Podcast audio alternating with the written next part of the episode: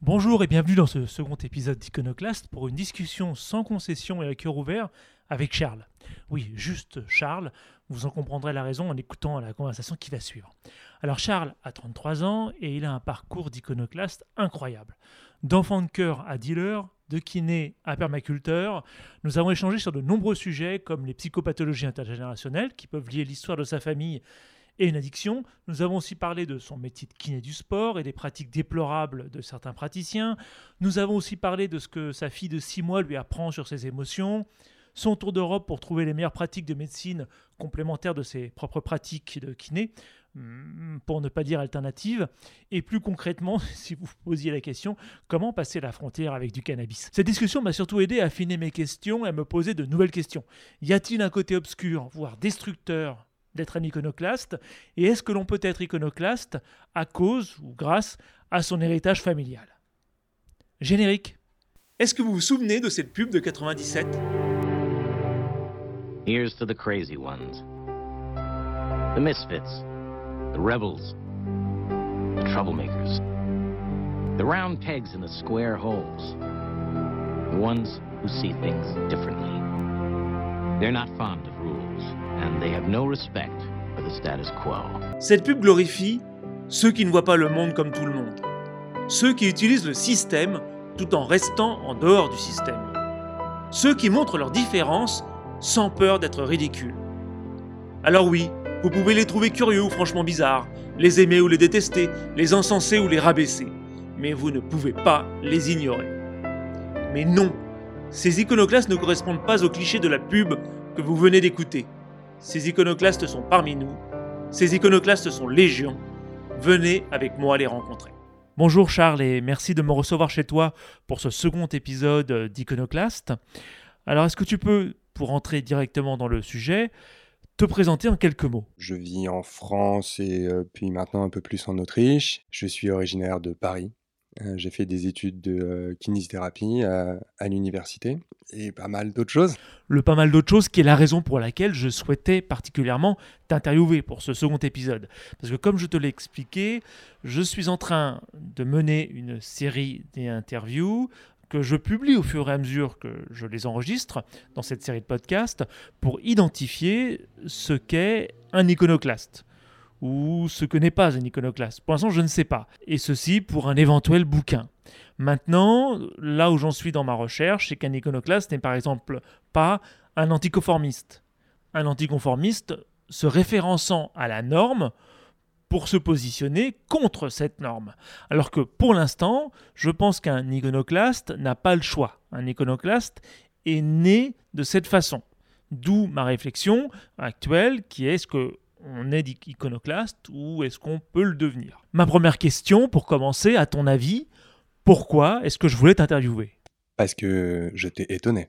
Je pense que tu as voulu m'interviewer tout simplement parce que euh, tu as eu vent de mon, mon parcours de vie que, euh, que ce parcours de vie était extrêmement loin de celui que tu as eu. Et euh, comme dans toutes les rencontres qu'on peut faire dans la vie, quand on croise quelqu'un euh, qui a une, une, façon de penser totalement différente et qui nous force au final à, à remettre en cause des décisions que l'on fait nous-mêmes, ben on a peut-être envie de comprendre. Et ton parcours de vie, en quoi est-ce qu'il est si différent? Écoute, effectivement, c'est vrai que euh, donc moi je suis issu d'une famille de, euh, si je remonte à trois générations, de, propriétaires terriens. Donc euh, mon grand-père était éleveur bovin en Corrèze et en même temps c'est découlé d'une famille de bougnats, donc qui sont les, les Aveyronais entre autres, hein, qui sont montés sur Paris pour maîtriser le, business de la brasserie entre autres. Donc certes j'ai des attaches assez fortes avec le monde rural.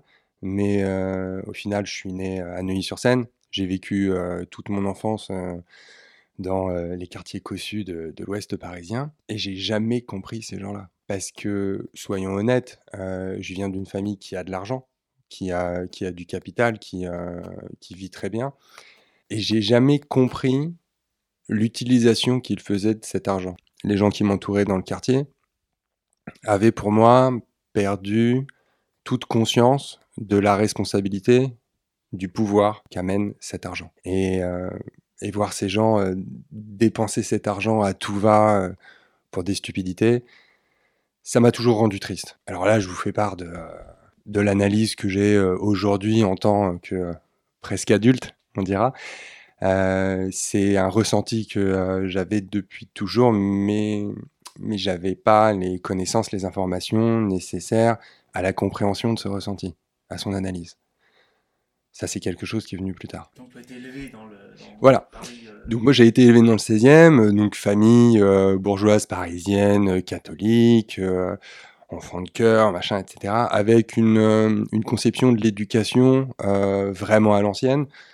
C'est-à-dire qu'un enfant, un enfant doit obéir. Voilà. Euh, j'ai eu la chance euh, de vivre euh, des, repas de famille du dimanche où les enfants n'avaient pas le droit de parler, ce qui est assez rare pour, des gens nés dans les années 80. Et si à l'époque c'était plutôt un traumatisme, aujourd'hui j'en tire une bonne expérience. Et je, crois, je, je, me perds un peu parce que beaucoup d'idées me viennent, mais je crois que ces gens étaient perdus dans ce que j'appelle le culte de l'aïeul. C'est-à-dire qu'il fallait toujours rendre fiers ses parents. Il fallait toujours agir dans cet acte et au final coller un, un modèle. Euh, il fallait euh, avoir un très bon travail, qui avait une bonne rémunération. En même temps, il fallait absolument faire une famille, ce qui est relativement incompatible quand on travaille euh, dans les 80 heures par semaine. On ne peut pas s'occuper de ses enfants. C'est mathématique. Hein, il n'y a pas de. Donc, bon, l'ensemble de ces choses m'a amené à, des conflits internes, euh, intérieurs pardon, assez, euh, assez forts. Et c'est vrai que euh, très jeune, très jeune, j'ai découvert la drogue. puisque moi j'ai commencé, j'ai commencé à, consommer principalement du cannabis dès l'âge de 13 ans. Et d'ailleurs c'est rigolo parce qu'à l'époque j'étais encore enfant de cœur. Et, et, et, puis comme j'avais j'avais toujours ce respect de de l'argent et du travail, parce que depuis que je suis tout petit, on me dit, tu sais, dans la vie, il faut travailler. Ce concept de, de mériter sa vie. il faut mériter sa vie. Ça, c'est encore un truc, j'ai 33 ans, j'ai toujours pas compris. Euh, pourquoi est-ce qu'il faut mériter d'être né euh, et, euh, et, donc, je, ne pouvais pas utiliser l'argent de la famille pour, pour cette consommation. Pour moi, c'était absolument inenvisageable. Et, euh, et, très rapidement, je suis, euh, je suis arrivé à, à, créer un petit commerce à partir de là. Donc, euh, de, quoi de, de, cannabis, principalement. Oui, j'avais une. À 13 ans Non, j'ai commencé à 15 ans. J'ai commencé le commerce à 15 ans. Et à l'époque, j'étais responsable des enfants de cœur de ma paroisse et en même temps, je vendais du shit. Donc, ça commençait déjà à être un petit peu atypique. Hein. J'ai mon sous-titre de cœur et, dealer. enfant de cœur et dealer. Ouais, c'est mais c'est sûr que ça, ça n'a pas été fait encore. Euh, donc, euh, bon, aujourd'hui, on en rigole, mais c'est vrai que c'est une, c'est une période de ma vie euh, dont, a posteriori, j'ai tiré beaucoup d'enseignements, mais qui n'a pas été très confortable parce que, parce que l'analyse que j'ai des, on va dire, des 5-6 dernières années où j'ai vraiment travaillé sur moi, me permet de comprendre que euh, bah, tout simplement la, consommation de drogue me permettait de, m'effacer, d'être enfin calme, parce que j'étais euh, évidemment pas un enfant très très calme, et j'entendais beaucoup trop souvent euh, Charles, il faut que tu te calmes, il faut que tu changes. En CM2, mes professeurs me surnommaient pourquoi? Je ne pouvais pas comprendre qu'on me demande de pas comprendre. C'est-à-dire qu'une réponse qui était parce que c'est comme ça ne m'allait pas, ça, ça m'est jamais allé, et j'ai jamais compris pourquoi un adulte n'était pas capable de me dire écoute, je ne sais pas t'expliquer, cherche. Au lieu de me répondre euh, c'est comme ça, c'est tout. On discute pas. C'est comme ça pour tout le monde, on discute pas. Et euh, alors c'est peut-être un problème d'ego, mais je, je sais pas, j'avais pas l'impression d'être comme tout le monde et, j'avais une sensibilité, un ressenti qui, me permettait de, dire à des adultes mais, non, voilà, le, le, le, mensonge le plus simple de l'adulte, c'est de dire à un enfant euh, qui lui demande ça va pas, papa ça va pas, maman ça va pas, et l'adulte qui répond si si euh, ça va très bien, euh, c'est pas tes oignons. Et, ce mensonge en fait, le, le, plus courant qui soit, part du fait qu'on considère l'enfant comme un enfant. Et en fait, l'enfant est un enfant parce qu'on le considère comme tel, parce que ça nous fait trop mal en tant qu'adulte de pouvoir imaginer euh, qu'un enfant nous lit. Et l'enfant, cette page vierge, nous lit terriblement.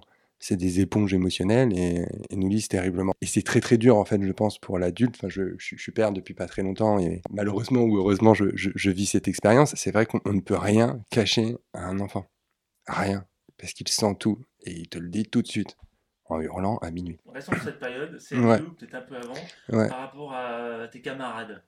Est-ce que tu as vu que tu étais différent ou alors, j'ai toujours été en conflit. Ça a toujours été très conflictuel. J'avais du mal à rentrer dans leur, dans leur jeu, ce, ce côté un peu niais de, de l'enfant. C'était compliqué parce que, encore une fois, j'avais toujours envie de comprendre. J'ai commencé à lire euh, assez jeune. Je pense aujourd'hui, c'est peut-être une analyse faussée, mais pour me rapprocher de ma mère, parce que ma mère elle lisait beaucoup. Et donc, en fait, je me suis mis à lire beaucoup pour partager des choses avec elle. Avant le CP. Non, non, non, non, non, non, non, je te parle du CM2 là. CM2. Vraiment, euh, c'est euh, à partir du CM2, j'ai commencé à vraiment lire beaucoup. Et jusqu'en jusqu'en première, j'ai lu j'ai lu des, milliers de pages, vraiment. Et, et j'adorais ça. C'était encore une manière de de s'échapper. Ça me donnait un vocabulaire un petit peu différent. J'étais un enfant turbulent qui foutait toujours le bordel, mais mais qui avait de très bonnes notes. J'étais toujours le meilleur en dictée, donc ça a énervé les, les premiers de classe. Euh, j'étais le gamin qui était au fond de la classe, qui foutait le bordel, et au moment où le professeur euh, tapait sur la table en disant Charles, qu'est-ce que je viens de dire? Bah, Je donnais la bonne réponse. Donc euh, forcément, j'énervais mes professeurs. Alors, peut-être que je les énervais parce qu'ils voyaient euh, le potentiel inexploité, je, je sais pas, je, vais essayer de de pas tomber, comment dire, dans, dans le culte égotique de ma personne. Mais c'est vrai que ouais, ça a été compliqué, et puis avec, avec beaucoup de violence, en fait. Euh, j'étais un enfant euh, qui avait des crises explosives comme ça de, de violence, qui étaient euh, qui étaient assez difficiles à gérer. Alors que j'étais vraiment petit et, et, et frêle. Tu te mettais à tout casser, tu te mettais à hurler ou tu tapais tes camarades? Euh, Ouais, les trois. ouais, les ouais les trois. Ouais, ouais. Donc t'es pas dans le schéma du du, de celui qui se fait maltraiter, qui n'a pas d'amis, qui se fait euh, Alors, comme on dit. Euh, ça, ça m'est arrivé un petit peu plus tard. Il faut quand même reconnaître que j'avais une grande gueule. Je suis rentré en pension en troisième, une petite maison pour, pour enfants de riches un peu délaissés. Euh, mais je commence à donner trop d'informations, les gens vont me reconnaître, c'est terrible. on va censurer deux, trois choses. Et, euh, et c'est vrai qu'arrivé là-bas, bah, je me suis retrouvé avec, euh, je sais pas, on devait être euh, 900, euh, 900 jeunes garçons, mais dans des maisons euh, à âge mélangé. Et euh, écoute, c'est simple, je suis arrivé, euh, donc toujours avec ce physique un peu nerveux, mais petit et pas très musclé. Et le premier jour, je me suis pris le bec avec le capitaine de l'équipe de rugby. Ça a été une ça a été pas une année, parce qu'au bout d'un moment, il en a eu marre, mais ça a été quatre mois assez compliqués pour moi. Voilà, où, euh, où vraiment. Euh... Bon, moi, je donnais tout ce que j'avais, donc euh, bon, à un moment, ça les faisait rire, et puis euh, quand ils s'en prenaient un dans l'œil ou dans les couilles, bah, ça les énervait, donc je me faisais un peu latter, et puis au bout d'un moment, bah, ils se sont lassés, parce que c'était quand même fatigant de, de s'occuper de moi, je pense. Mais j'ai jamais eu ce, comment dire, ce statut de victime. Quand, quand j'exposais ces problèmes, j'avais toujours un retour euh, de culpabilité. On me disait toujours, oui, mais ça t'est arrivé parce que, parce que, parce que. Je pense à la jeune fille euh, qui s'est fait violer parce que sa jupe était trop courte, tu vois. Au bout d'un moment, tu as envie de dire, ouais, mais les gars, euh, je me fais casser la gueule euh, par, euh, par le pack de l'équipe de rugby. je veux dire. À un moment, on peut peut-être se dire que c'est des connards quand même, s'il te plaît, si tu sois gentil avec moi. Quoi. C'est d'ailleurs à ce moment-là que ma consommation a vraiment augmenté et où je me suis mis à, à en faire un commerce. Tes frères et sœurs ont suivi le même chemin? Euh, ma, ma, grande sœur a été une surprise parce que ma grande sœur a été dans le cadre, euh, mais dans le cadre à fond, quoi, incroyable. Elle a, elle a, même commencé à être catéchiste à une époque. Enfin, bon, tu vois, le truc, moi, j'étais, je comprenais pas, quoi. Et euh, elle, a fait, euh, elle a fait son bac S parce que tu comprends, euh, il faut faire le bac scientifique parce que ça t'ouvre toutes les portes. Je, je peux pas, peux pas leur enlever ça, mais. Et elle a eu son bac S avec une petite mention, tout va bien. Et là, les parents lui disent qu'est-ce que tu veux faire? Et, et ce jour-là, elle m'a vraiment, mais vraiment surpris. Elle m'a ouvert une porte complètement. Elle a dit à mes parents, je veux faire une prépa plastique. Oh, oh le choc.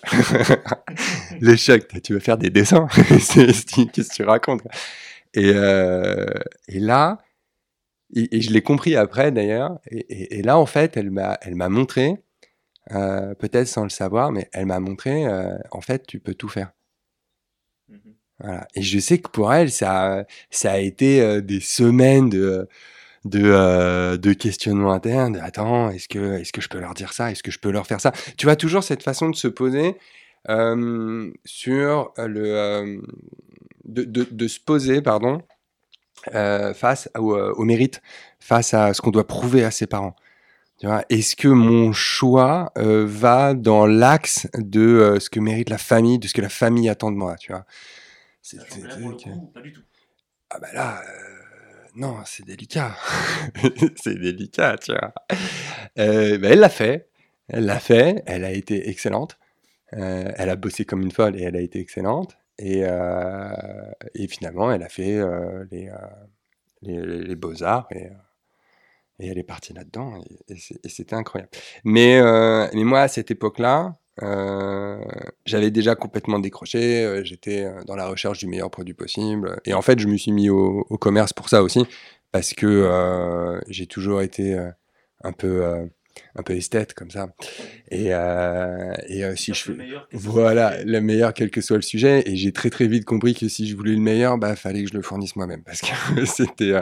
et et c'est vrai qu'on a eu on a eu notre petite réputation dans le 16e euh, parce que certes on n'était pas les moins chers, mais mais c'était toujours top qualité et, euh, et poids garanti. Donc euh, Bon, parce que derrière, après, t'as- t'as eu alors, c'est. euh, alors, moi, j'ai eu une équipe, j'ai eu une équipe de, de six personnes qui, qui bossaient pour moi. Entre guillemets, Euh, en fait, si tu veux, j'ai très vite compris que euh, la prise de risque, moi, c'était pas mon délire. Euh, traîner, euh, traîner dans la rue euh, avec les poches pleines de sachetons euh, pour alpaguer le, chaland, je- non merci, c'est pas moi. Et donc, on est très vite passé au semi-gros. Et je dis on parce que j'ai embrigué un, un copain rugbyman, justement, là-dedans. Et donc, on faisait ça tous les deux. Et on a monté un petit système qui était pas mal, où, en fait, on faisait une livraison par semaine. Donc, chaque semaine, on recevait... C'était, euh, ça reste, à l'échelle du trafic de drogue, ça reste quelque chose de, très, très, euh, de très petit, quoi. On était... euh, on faisait ça pour rigoler, quoi, et pour avoir de l'herbe. Et donc, on recevait un kilo chaque semaine. Et on était livré à la maison par, par un gentil monsieur très agréable d'Afrique, bah, qui avait la, la mauvaise habitude d'avoir une arme sur lui, ça j'aimais pas du tout, mais bon, euh, tant pis, qui venait nous, euh, nous livrer à la maison. Et là, on faisait, euh, on faisait nos petits pactages, donc des, des 100 grammes, des 200 grammes. euh, on donnait ça à nos gars et, et eux, ils partaient bosser la semaine. et ils avaient, bah, ils avaient 4 jours pour ramener le fric. Et, C'est un peu comme les paniers de la Roche qui dit oui. c'est ça, c'était livré le mercredi, le dimanche tu payes. hum. Voilà. Et euh, ça a très très bien marché. Euh, vraiment, c'était cool parce que nous, on se faisait, eh, remets-toi à l'époque, euh, on se faisait quasiment 700, ouais, 700 balles par semaine. Quoi. Mm. Donc, Et tu en étais où scolairement à ce moment-là? Alors, à ce moment-là, donc attends, je devais avoir 17 piges. Euh, donc là, je m'étais fait virer euh, de deux bahuts déjà, trois, trois bahuts. Oh là. Alors, euh, la première fois que je me suis fait virer, c'était en quatrième, bah, juste avant de rentrer en pension. Et j'ai eu, j'ai eu en classe une altercation avec un, avec un élève. J'étais toujours deuxième rang sur la gauche, fenêtre radiateur. Pas trop loin du prof. T'es pas dans les derniers rangs pour éviter d'être dans la mauvaise zone. T'es à côté de la fenêtre, il se passe des choses, tu t'occupes. Et puis t'as le radiateur en hiver. Donc euh, c'est vraiment la super place. Et puis euh, devant, il y avait le premier rang. Et puis euh, bah, j'avais mes sœurs dans le, dans le lycée. Et ce, jeune homme, en fait, avait repéré ma sœur. Et s'est mis à avoir des propos assez indélicats à son égard. Et c'est vrai que bon, je chauffais assez vite à l'époque. Il était au premier rang et il commence à faire des dessins, comme ça. Il commence à faire des dessins de, de, de ma sœur en train de tailler des pipes, euh, ou de... Enfin voilà, toutes ces... euh, toutes ces belles petites images. En plus, il dessinait mal, donc c'était vraiment, c'était vraiment pas joli. ouais, double insulte. Et puis à un moment, euh, il m'a présenté derrière son dos comme ça un énième dessin. Et puis j'ai pris un coup de sang, je lui ai mis un coup de cutter dans la main. Euh, et, et- et je me rappellerai toujours de sa tête, parce qu'en fait, il a mis la main comme ça, il m'a montré, il a pris le coup de cutter, il a pas compris, hein, il a récupéré sa main comme ça, et là, il s'est mis à hurler en pleine classe. J'ai fait, oh putain, c'est la merde. Ah ouais, bah oui, c'est ça. Il a pris un coup de cutter là dans la pulpe du pouce, tu vois. Genre, ouais, c'est mis à pisser le sang grave. Le prof qui est devenu complètement blême et tout. Enfin bon, euh, Moi j'ai senti la cata direct, tu vois, je me suis dit putain, ça va être mauvais. Donc euh, le gars m'a emmené à l'infirmerie, moi j'étais assis à ma place, euh, stoïque, calme, pas de réaction.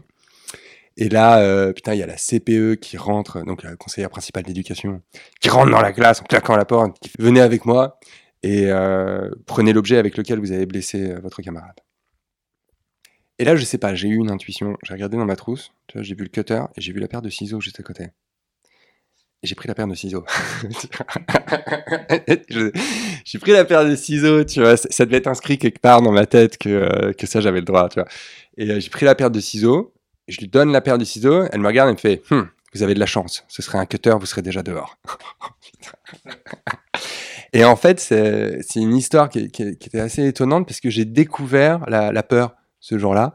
J'avais jamais lu La peur et, euh, et j'ai eu un sentiment très étrange parce que c'est la première fois de ma vie que vraiment je, regardais dans les yeux une personne que j'effrayais.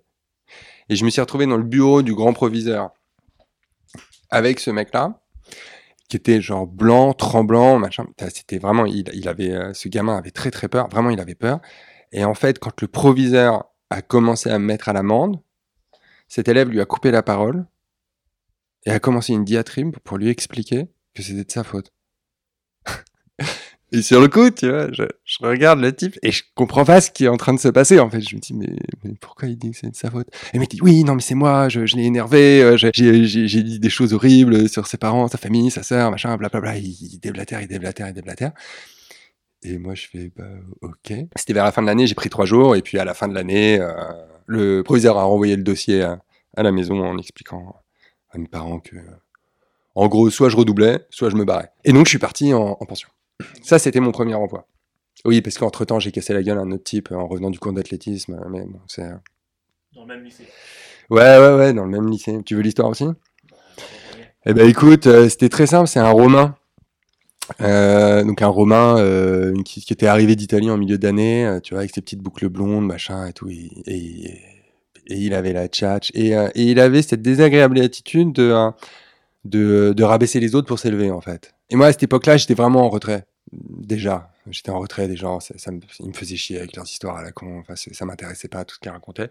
J'étais déjà noyé dans mes livres. Et en rentrant de l'athlétisme, on débarrasse la piste, on avait fait du saut de haie. Et en fait, euh, les haies, c'était des plots avec une planche, avec une petite barre en bois posée dessus, tout simplement. Et la prof me demande de ramener quelque chose, donc je prends une latte en bois et, et je ramène ma latte en bois. Et il marchait derrière moi. Et en fait, euh, moi j'étais gonflé, je sais plus pour quelle raison. Et puis euh, il marche derrière moi et en fait il avait un plot et, euh, il me tape, il me tape le pied arrière pour faire en sorte que je me fasse un croche-pied moi-même et que je tombe. Il le fait une fois. J'entends, je fais arrête tes conneries. Je continue à marcher, il le fait une deuxième fois. Je me retourne, je fais écoute, arrête. Je suis déjà énervé, arrête, le fais pas. je continue à marcher, il le fait une troisième fois. Et là, je me retourne et je lui éclate la gueule. Je le pète le nez. Enfin, moi.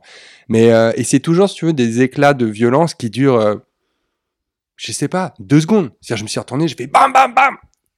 Et puis, je me suis retourné, j'ai continué à marcher, quoi. tu vois, tu vois, genre, j'ai pas de, voilà, genre l'air de rien, quoi. Et là, le mec, pareil, qui se met à hurler, machin, et je l'entends hurler dans mon dos, et je me dis, si je ne me retourne pas, ils sauront pas que c'est moi. tu vois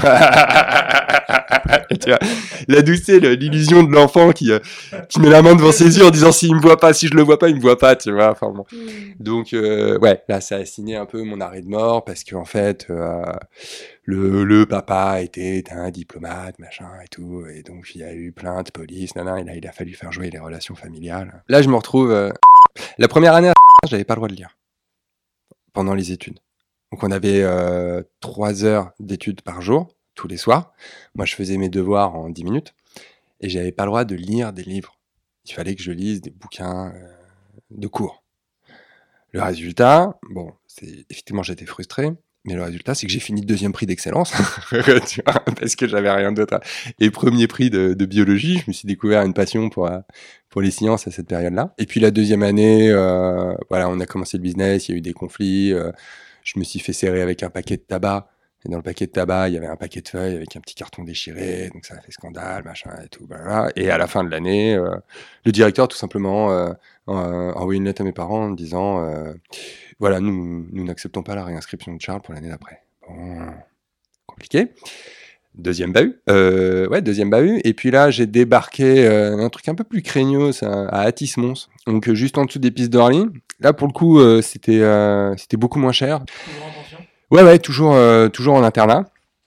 Et euh, première année, euh, ouais, là où euh, j'ai principalement passé mon temps à, à jouer du djembé et fumer des pétards, en affinant, euh, en affinant vraiment mon business. Ouais, c'est c'est là où je me suis vraiment lancé. Et en fait, la deuxième, au début de la deuxième année, j'avais un concurrent sur la place qui aimait pas trop parce que bah mon produit était très bon donc c'était chiant. Bah euh, il m'a donné un lundi matin, j'ai le, le surveillant général qui est arrivé derrière moi et euh, je venais de servir un mec truc qui, que qui se faisait jamais. C'est-à-dire, c'est un concours de circonstances rigolo.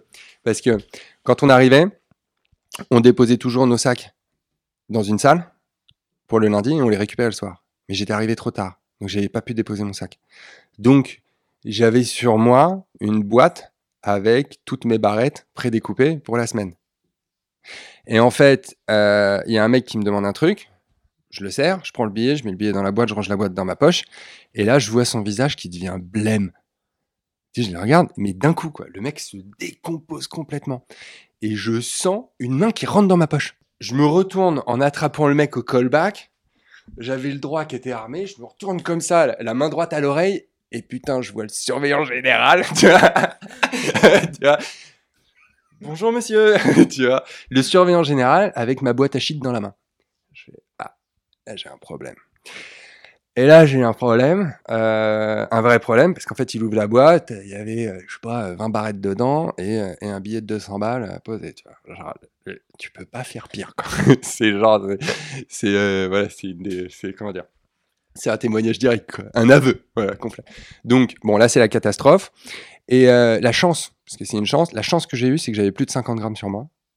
Et comme j'avais plus de 50 grammes sur moi, le euh, commissariat d'Atis-Mons n'était pas euh, comment on appelle ça? Ah, Ils ils avaient pas la bonne, la bonne affectation pour pouvoir gérer ça. Et donc, j'ai été transféré au 36 quai des Orfèvres. tu vois, genre, waouh, le 36, quoi. Tu vois, je Bon, le fait est que, euh, que mon père a pour meilleur ami un ancien commandant de la brigade des stupes. Donc, je suis pas arrivé tout seul au 36. D'ailleurs, ça m'a fait bizarre parce qu'en fait, quand je suis rentré dans l'immeuble avec lui, le mec a passé 20 minutes à dire bonjour à tout le monde.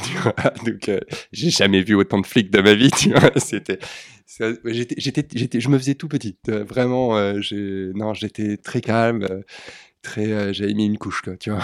C'était compliqué. Et puis, les mecs me mettent pas en, cellule. Je rentre pas en garde à vue. Et sur le moment, euh, ils me mettent dans la salle des cellules de garde à vue, mais sur un banc, sans menottes, en face des gars qui sont en cellule. C'est pour que je, je m'imprègne de l'ambiance, tu vois. Sur le moment, j'ai pas tilté, mais en fait, après, je me dis, attends, c'est quoi cet embrouille Mes parents euh, passent une heure et demie avec le commissaire. Après, le commissaire me convoque, me passe à la questionnette. Je comprends que j'ai plutôt intérêt à donner des infos. Dans ces moments-là, tout le monde balance. Ce qui est important, c'est ce que tu balances. Donc, euh, il faut en balancer assez, mais il faut pas en balancer trop, tu vois.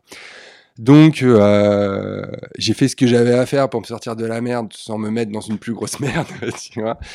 Euh, et puis, je rentre chez moi. Très surpris. Pas de jugement, pas de mise en examen, que dalle. Et ma mère me dit que c'est le meilleur ami de mon pote, de, le pote de mon père, qui m'a sorti de là. J'ai appris sept ans plus tard que, premièrement, pas du tout. C'est pas du tout le meilleur ami de mon pote qui m'a sorti de là. C'est-à-dire que euh, déjà ma mère euh, a, demandé au, euh, au policier de me garder 96 heures, parce que c'était la limite légale, en garde à vue pour me faire les pieds. Le policier lui a dit, Madame, je ne peux pas. Et il pouvait pas, pourquoi? Parce que Atis Mons, quand Atis Mons a rempli le bulletin de transfert, donc c'est un bulletin, sais, un truc administratif à la con, où genre t'as euh, 158 cases, tu vois, il faut que t'en coches une.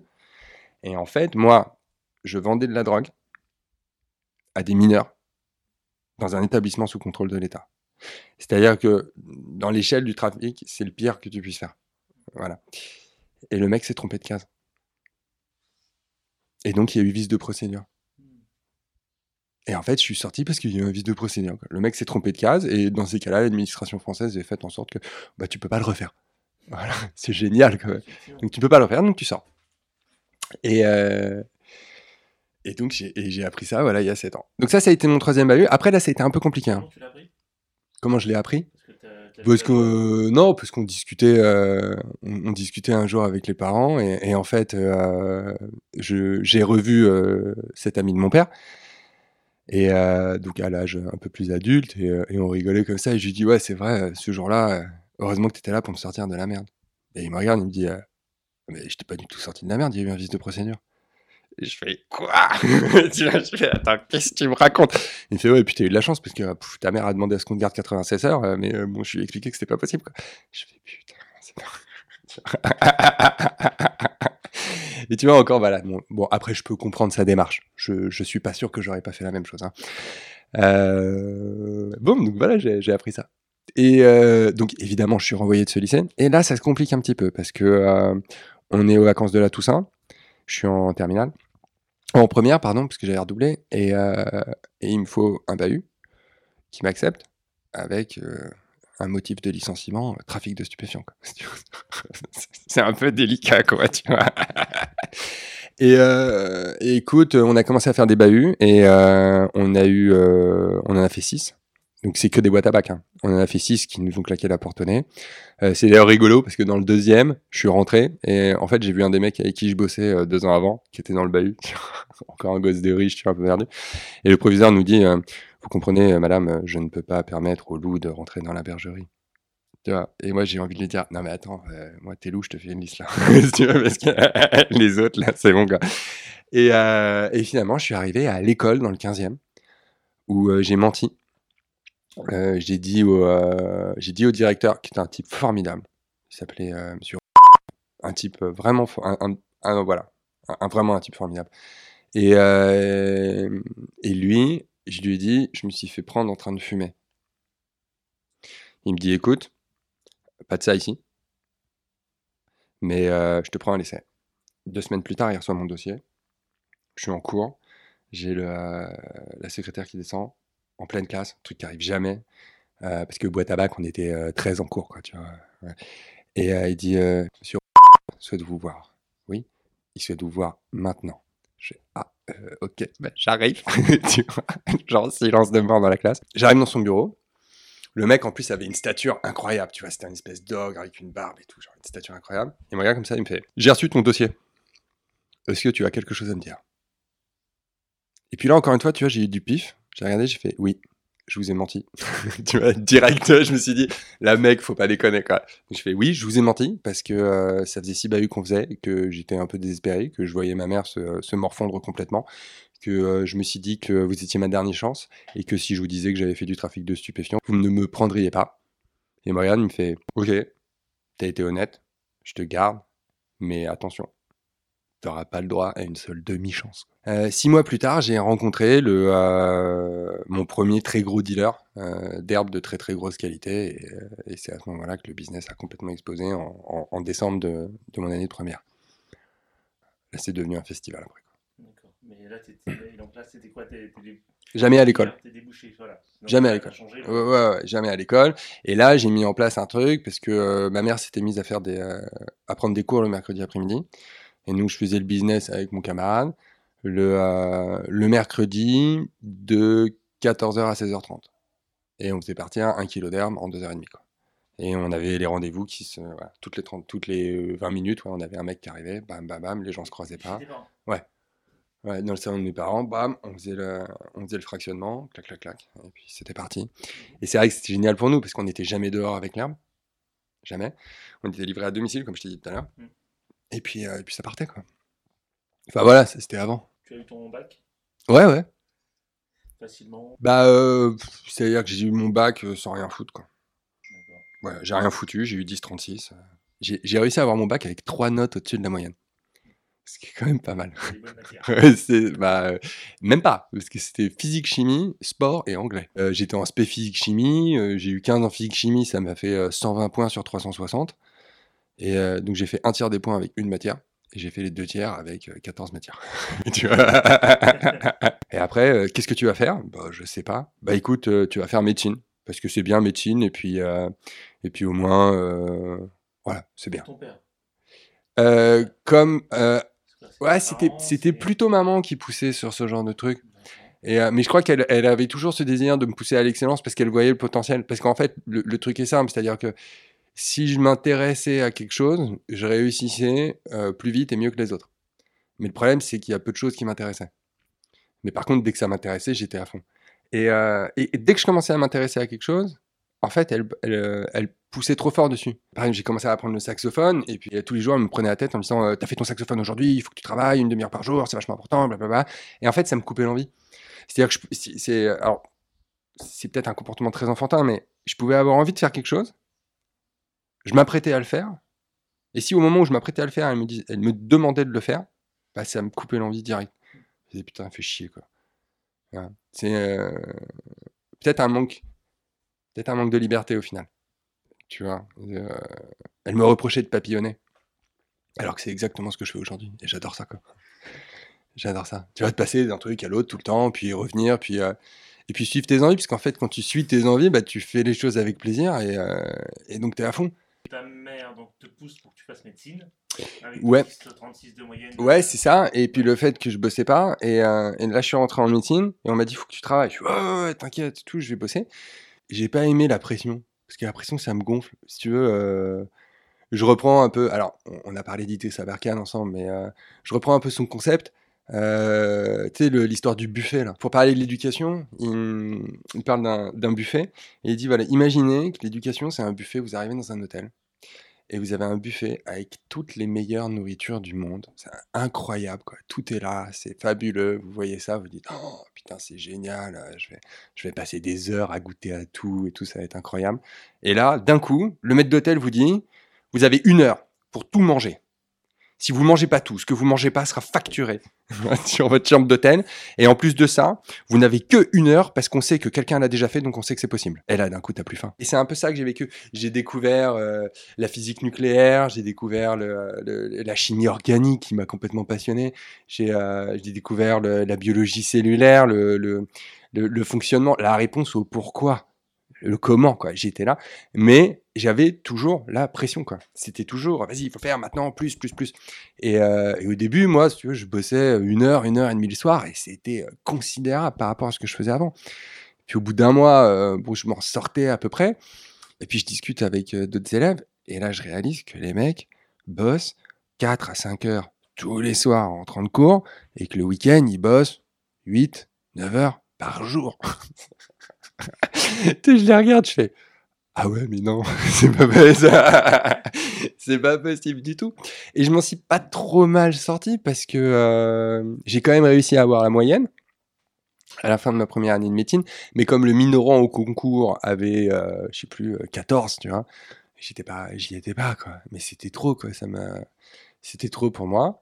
Et euh, finalement, je suis parti faire mes études à l'université en Belgique. Euh, donc je voulais l'université euh, parce que c'était important pour moi. J'aimais bien l'idée de l'université. J'aimais bien cette réponse au pourquoi. En fait, c'est euh, certes tu fais quelque chose, mais est-ce que tu comprends pourquoi tu le fais?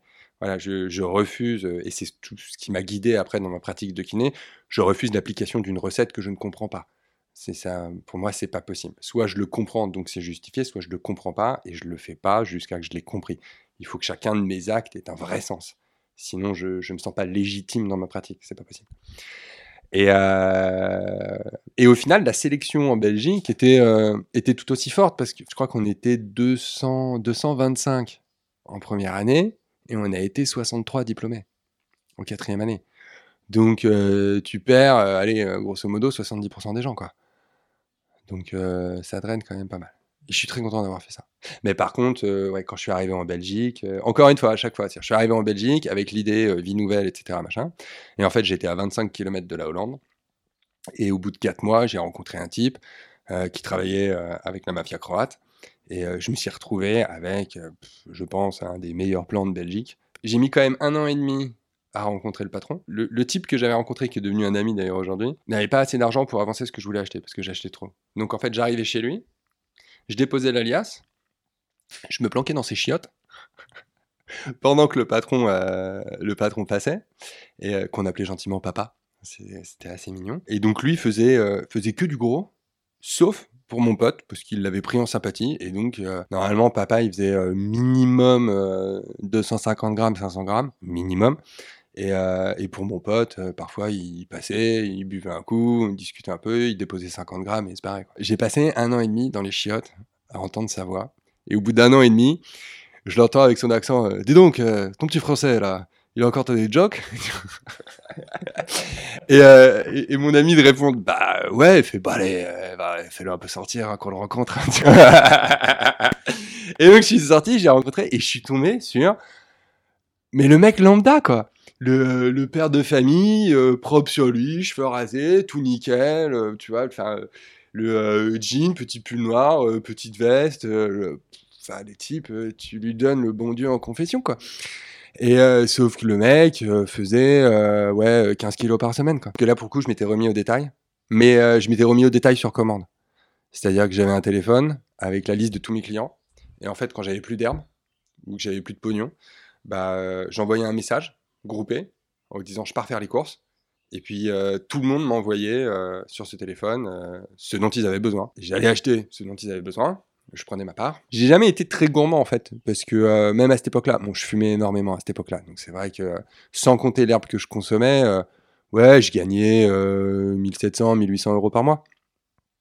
Mais bon, en tant qu'étudiant, c'est et surtout en tant qu'étudiant avec le, le- le niveau de, avec le prix de la vie euh, à Liège, c'est euh, ah, tu t'éclates euh, complètement quoi. Et tes études pendant ce temps-là? Alors euh, toujours, toujours cette facilité un peu énervante, euh, d'autant plus que euh, ça m'intéressait.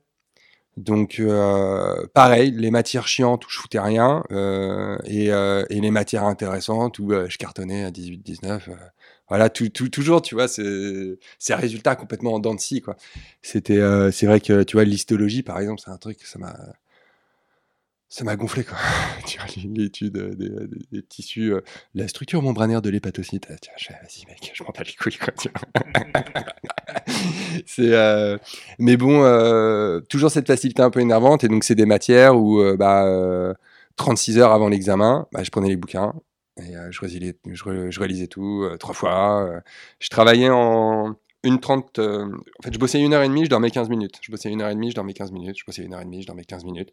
Et je pouvais faire ça euh, 14-15 heures par jour. Euh, ça a été la première année, euh, première, deuxième année. Et puis en fait, euh, deuxième année, ouais, deuxième année, je me suis mis à vendre énormément. Et je me suis un... troisième année, pardon, je me suis un peu déconnecté. Et, et en fait, au mois de mai, je me suis réveillé dans mon canapé avec. euh, je me rappelle de ce jour-là parce que je me suis réveillé dans, pardon, dans mon lit avec un joint à moitié consommé sur moi. Ça posé sur, euh, sur mon sternum, tu vois. Donc le mec était tellement défoncé qu'il a même pas bougé d'un centimètre pendant la nuit, tu vois. Et là, je me suis réveillé. Et euh, je me suis dit, mais putain, attends, je suis à la fac là. J'ai les examens dans trois semaines.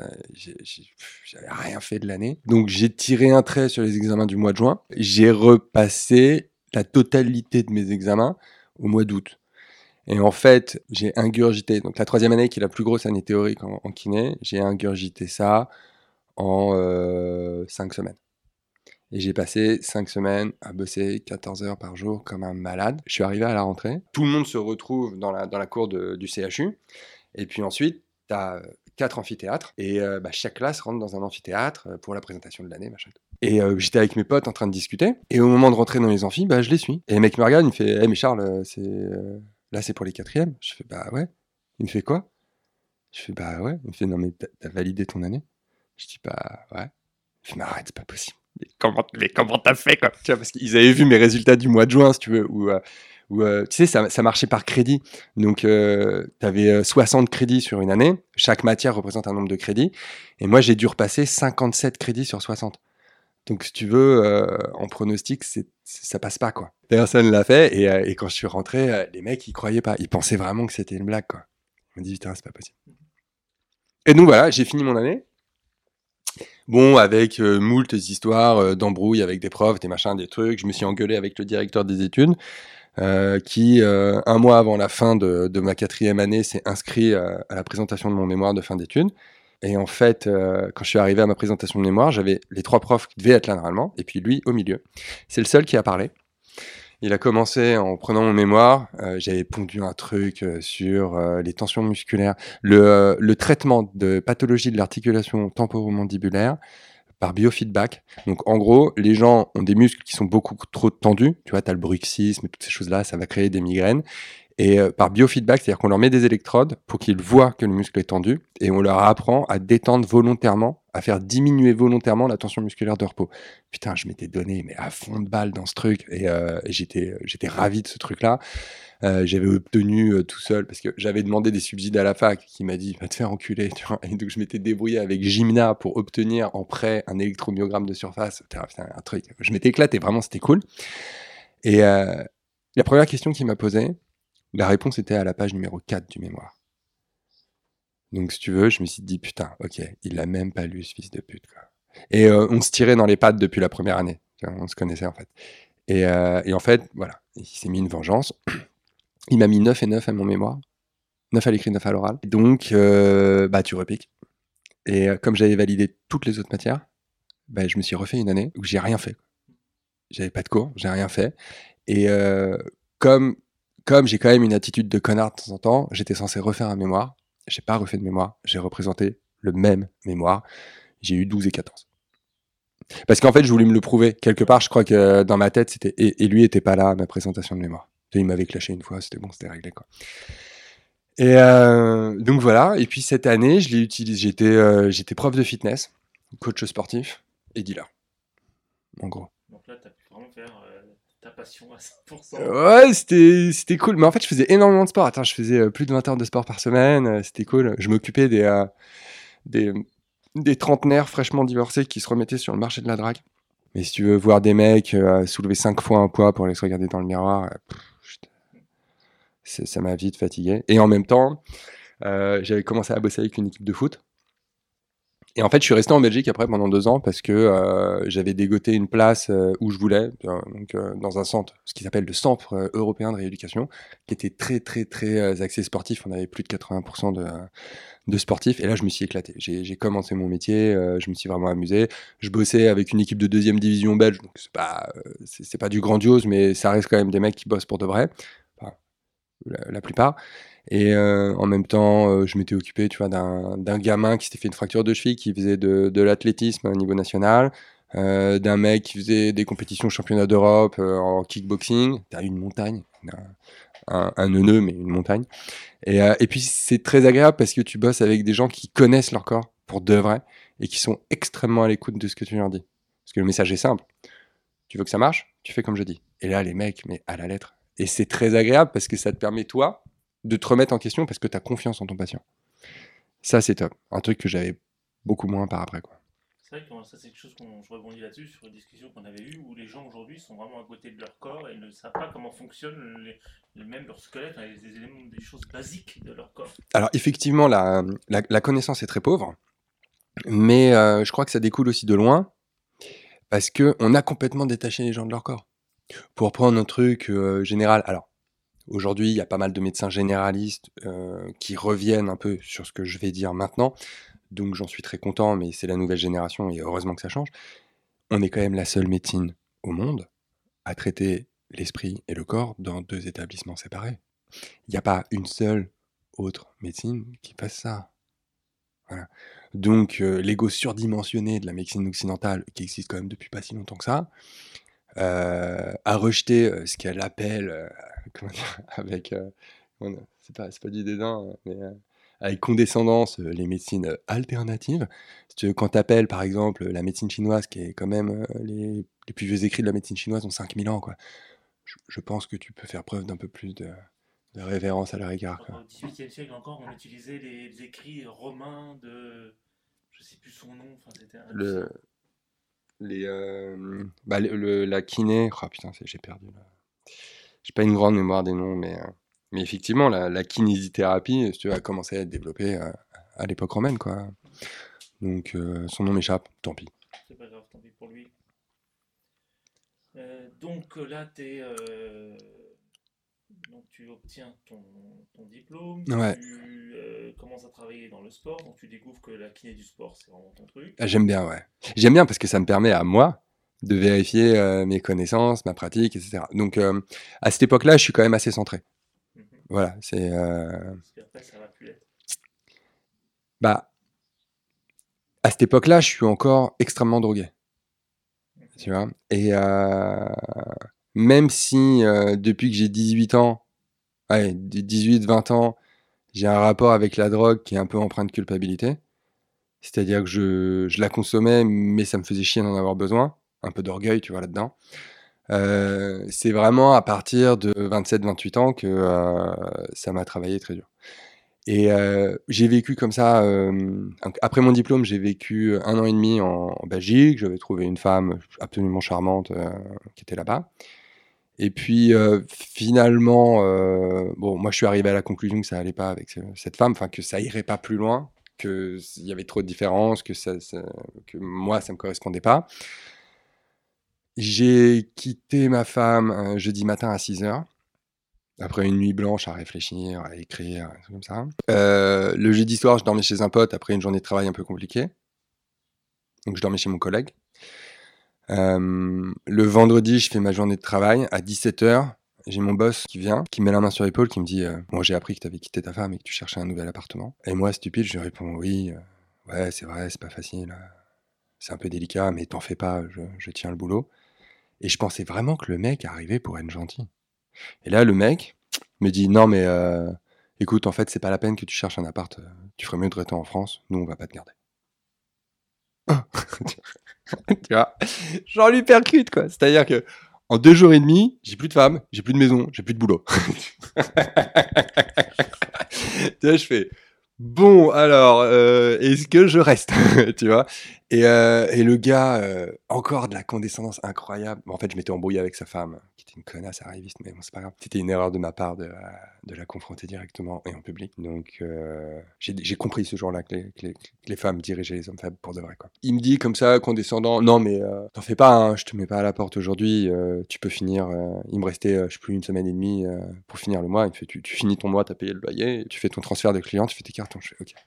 18h, le mec se casse, un peu tendu, je finis ma journée. Et puis, à la fin de ma journée, je prends un carton, je mets toutes mes affaires dans le carton. hein. Je prends mon agenda qui était rempli de rendez-vous, tu vois, à balle. Je lui pose mon agenda sur son bureau avec un post-it. Bon courage, je pose les clés et je me casse. ça, ça a été. Mon collègue qui est resté bosser là m'a raconté la semaine d'après, il m'a dit Putain, t'es vraiment un enculé. Parce que ça a été un enfer. Quoi. Mais voilà, et là, je suis parti dans mon Audi TT de gros kékos que j'avais acheté avec l'argent de la drogue.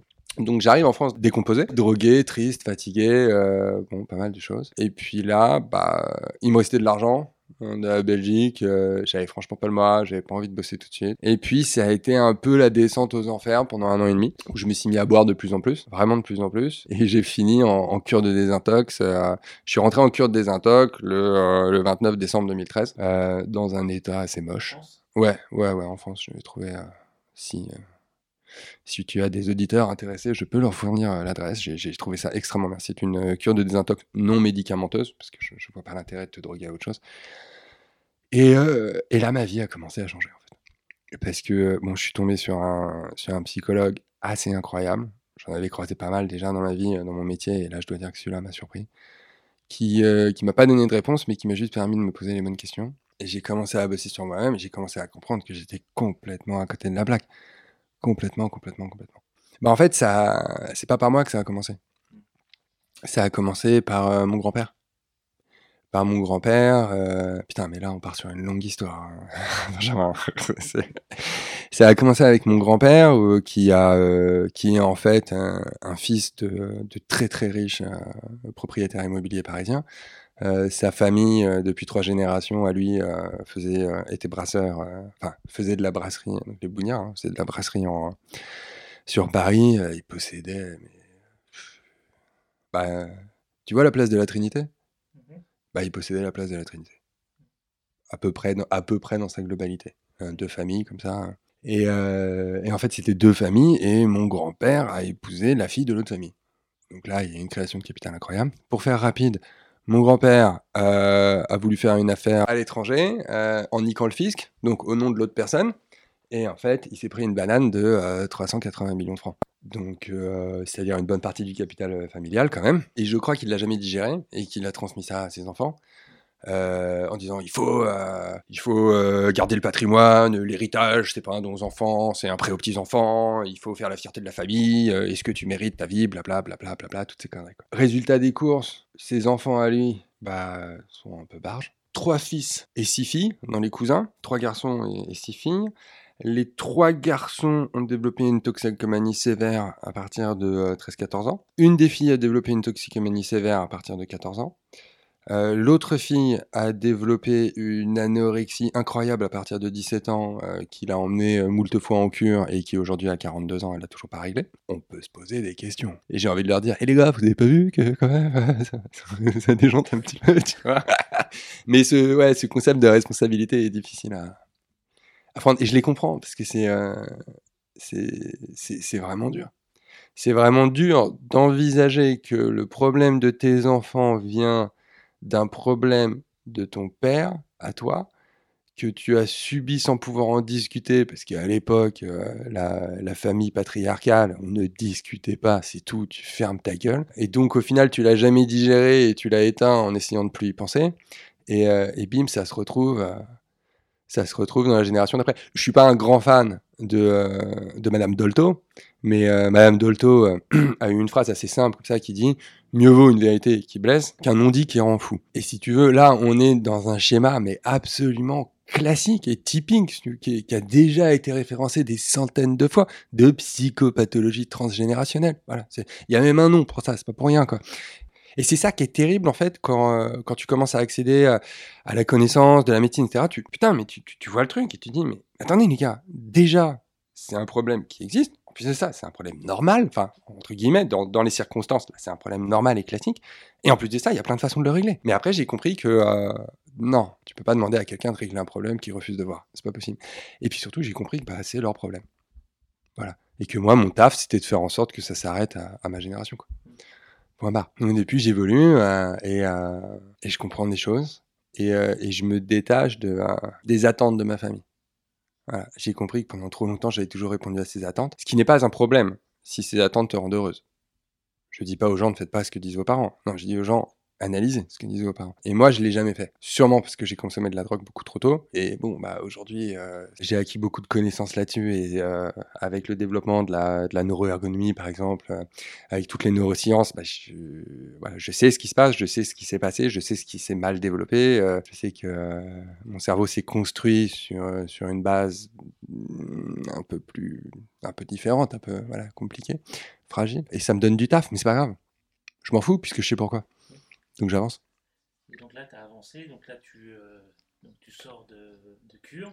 Ouais, je sors de cure. de psy. Ouais, alors, ouais, c'est ça, je sors de psy euh, psy, avec. euh, si, c'est-à-dire que euh, enfin, je sors de, de l'aide psy parce que j'ai compris cette aide et que j'ai compris mes axes de travail et que je bosse. Euh, ce qu'il faut pas oublier, c'est de bosser. En fait, ce qui est terrible et ce, que les, et ce qui est horrible et qu'on peut pas dire aux gens parce que c'est c'est méchant, tout ce qui nous arrive, on le mérite. Mhm. Franchement, à peu près tout. Et là, on va me dire oui, mais le cancer, le sida, les accidents de voiture. Je vais peut-être changer d'avis un jour. Mais aujourd'hui, quand on me présente une coïncidence, moi je vois pas de coïncidence, je vois un manque d'information qui permettrait de créer un lien logique. Et pour moi, une coïncidence, c'est juste un manque d'information. Et plus je cherche, et plus je dissous les coïncidences, et plus je me conforte dans cette idée-là. Et je n'attends qu'une chose, c'est d'avoir la quantité d'informations qui me permettent de comprendre qu'en fait je me suis planté. C'est pas grave. Je veux dire, euh, l'échec, l'erreur est mon meilleur professeur, quoi. Si je l'associe avec un peu d'humilité. ça se passera. Et là, je me mets au taf. Donc, euh, je commence à bosser de la kiné en France. Je fais des remplacements à droite, à gauche. Je suis dégoûté de ce que je vois, hein, très clairement. Je fais des remplacements là dans ma région euh, Île-de-France. Je, euh, pff, je, vois des trucs, des mecs qui bossent à la chaîne, euh, des mecs euh, qui, euh, qui ont 5 box, qui posent des électrodes, euh, qui font des traitements qu'on fait plus depuis 15 ans parce qu'on sait que ça marche pas, qui, euh, qui gardent leurs patients pendant 6 mois. Ben, c'est normal, les patients sont pas traités.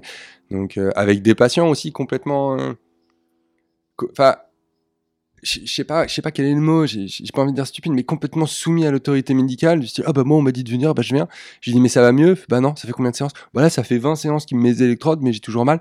Je fais, mais mec, et je leur dis, mais attendez, vous avez un problème de voiture, vous allez chez le garagiste. Parce qu'il y a un bruit, euh, tiens, parce que vous avez un bruit dans les freins. Vous prenez votre voiture, il y a toujours le bruit dans les freins, vous le ramenez chez le garagiste. Une troisième fois.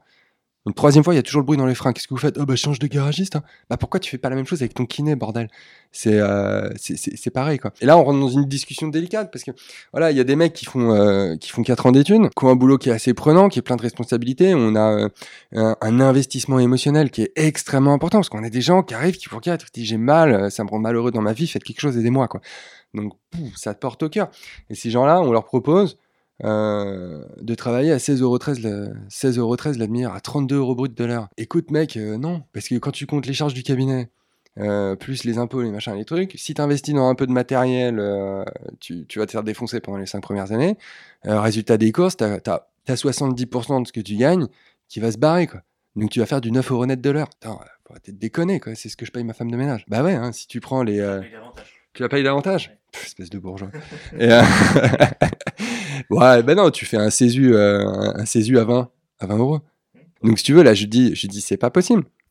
Et c'est pour ça que les kinésithérapeutes prennent les patients par deux, par trois, par quatre, parce qu'ils en ont l'autorisation et qu'ils ont des traitements euh, sans les mains. Tu regardes, tiens, je peux te montrer, là, j'ai un, j'ai un magazine euh, pour kinésithérapeute là qui vient d'arriver, j'ai dû foutre à la poubelle.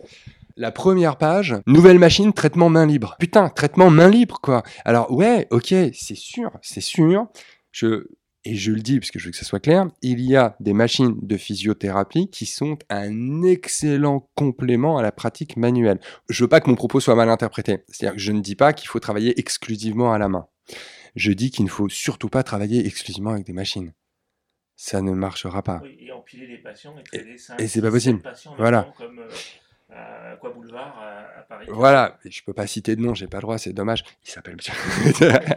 mais euh, mais c'est vrai que moi j'ai vu des trucs, mais horribles. Et j'ai vu des gens dont la vie était brisée. Par, euh, j'ai vu des jeunes qui étaient là chez une folle qui est à côté de chez moi et qu'on laisse faire, qui prend les patients 15 minutes par 15 minutes. Elle se targue de les prendre un par un. Je fais ouais. Tes patients, le temps de se déshabiller, de se rhabiller, il reste 12 minutes sur ta table. Elle a traité, je l'ai vu traiter pendant deux mois un ligament croisé par des massages. Et si tu veux, là, il y a un problème, c'est que euh, c'est illégal. Tu peux faire des massages sur, des cuisses euh, s'il y en a besoin, mais un ligament croisé a besoin de beaucoup, beaucoup, beaucoup d'autres choses que ça. Ça n'a aucun sens. Donc c'est un manque de connaissances absolument hallucinant. Bon, passons parce que après je vais m'énerver. Mais euh, l'idée, si tu veux. Excuse-moi, mais kiné, c'est comme le code ou le permis de conduire. Tu Alors, t'as plus besoin de le mettre à jour régulièrement. Alors, ouais. Et une fois que tu l'as, tu l'as. C'est-à-dire que pour le perdre, faut vraiment déconner, quoi. Vraiment, il faut, euh, je sais pas, euh, faire des attouchements sexuels, euh, faut, euh, faut tuer un patient, enfin bon, des trucs, euh, faut, faut y aller dur. faut savoir que on a une obligation de moyens, mais pas une obligation de résultat. Parce que c'est normal, et c'est normal dans le sens où tu peux pas forcément réussir à prendre en compte la totalité des facteurs qui créent la pathologie. Surtout dans notre médecine, où on parle pas trop psychologie. Quoi. Je vais utiliser un gros mot, je vais dire euh, psychosomatisation. Voilà.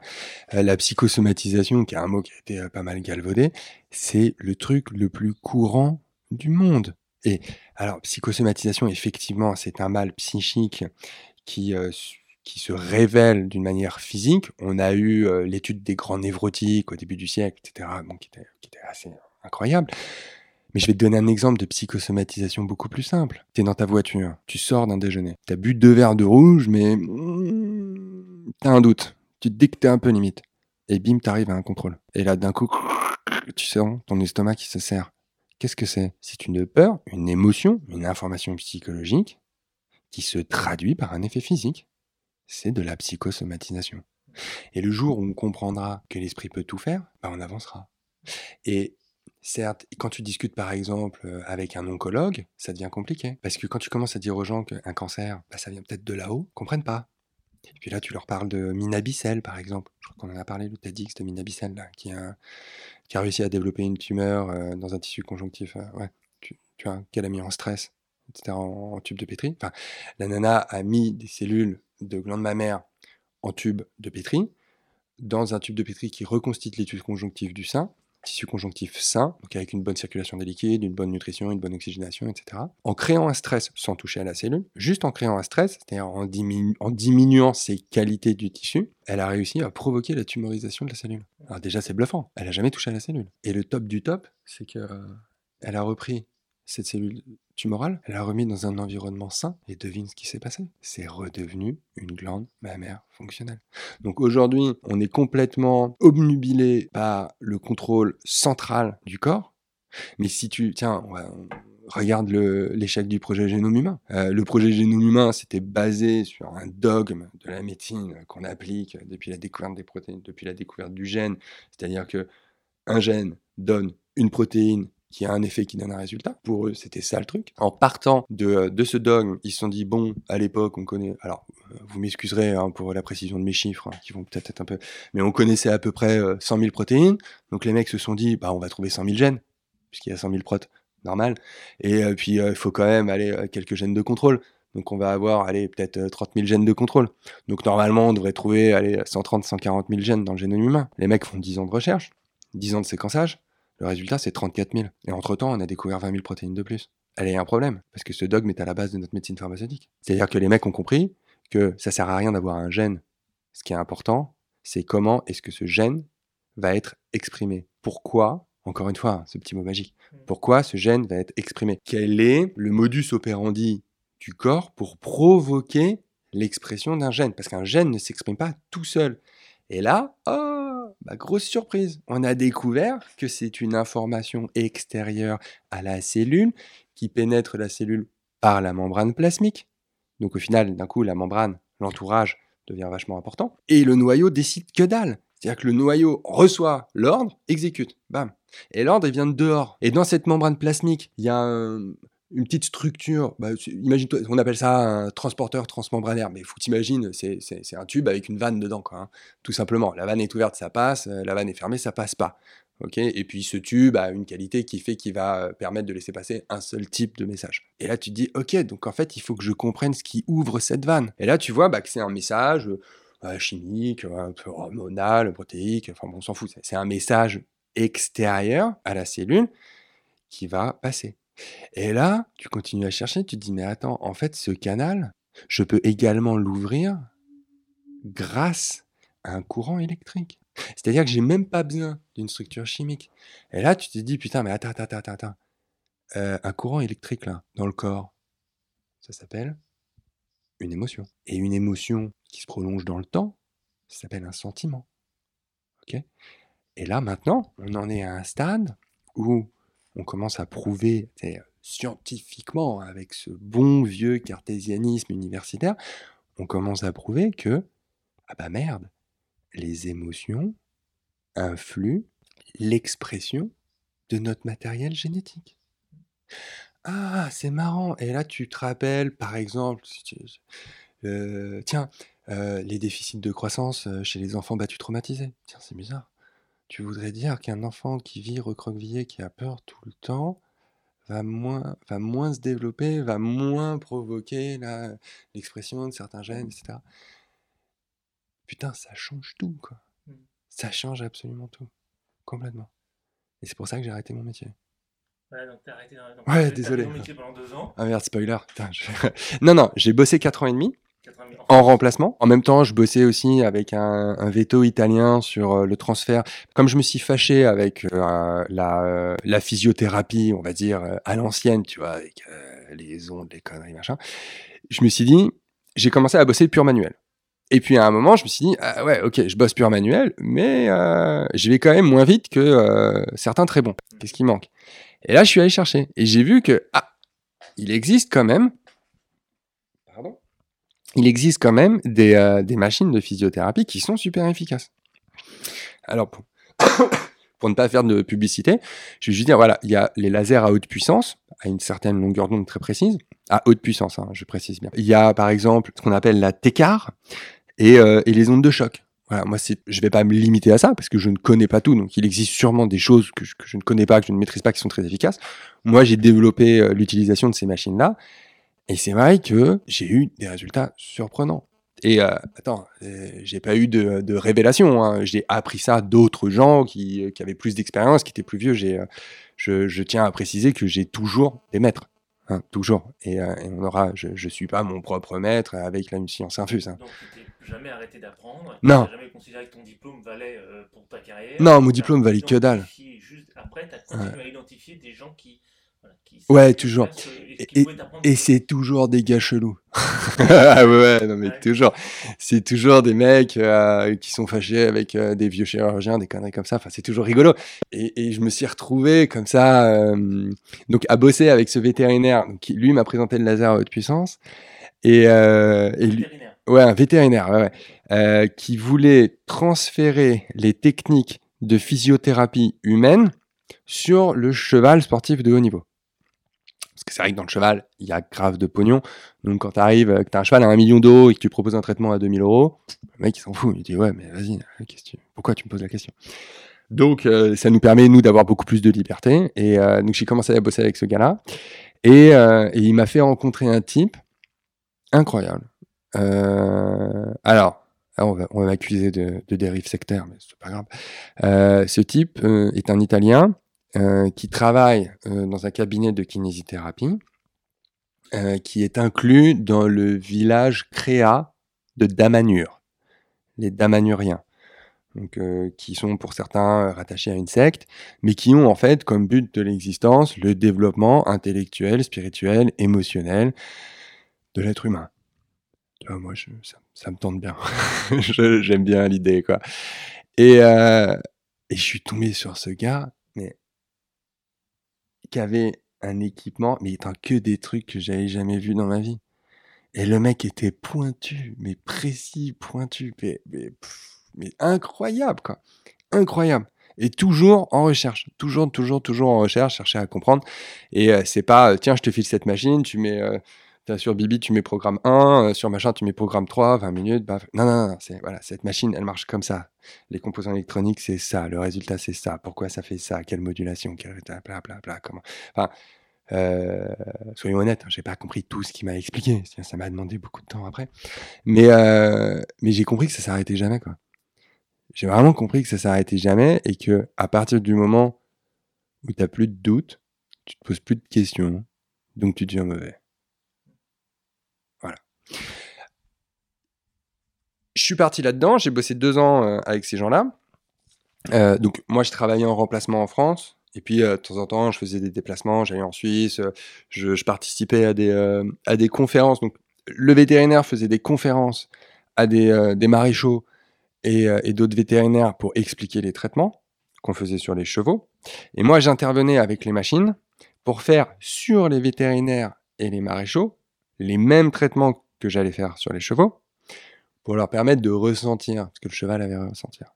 Donc, bon, il y avait, on va pas se le cacher, hein, il y avait une démarche marketing derrière, euh, évidente, mais, euh, mais j'aimais bien le process. Et puis c'est sympa, tu vois, les petites conférences, tu vois, c'est des bonnes bouffes, on rigole, c'est cool.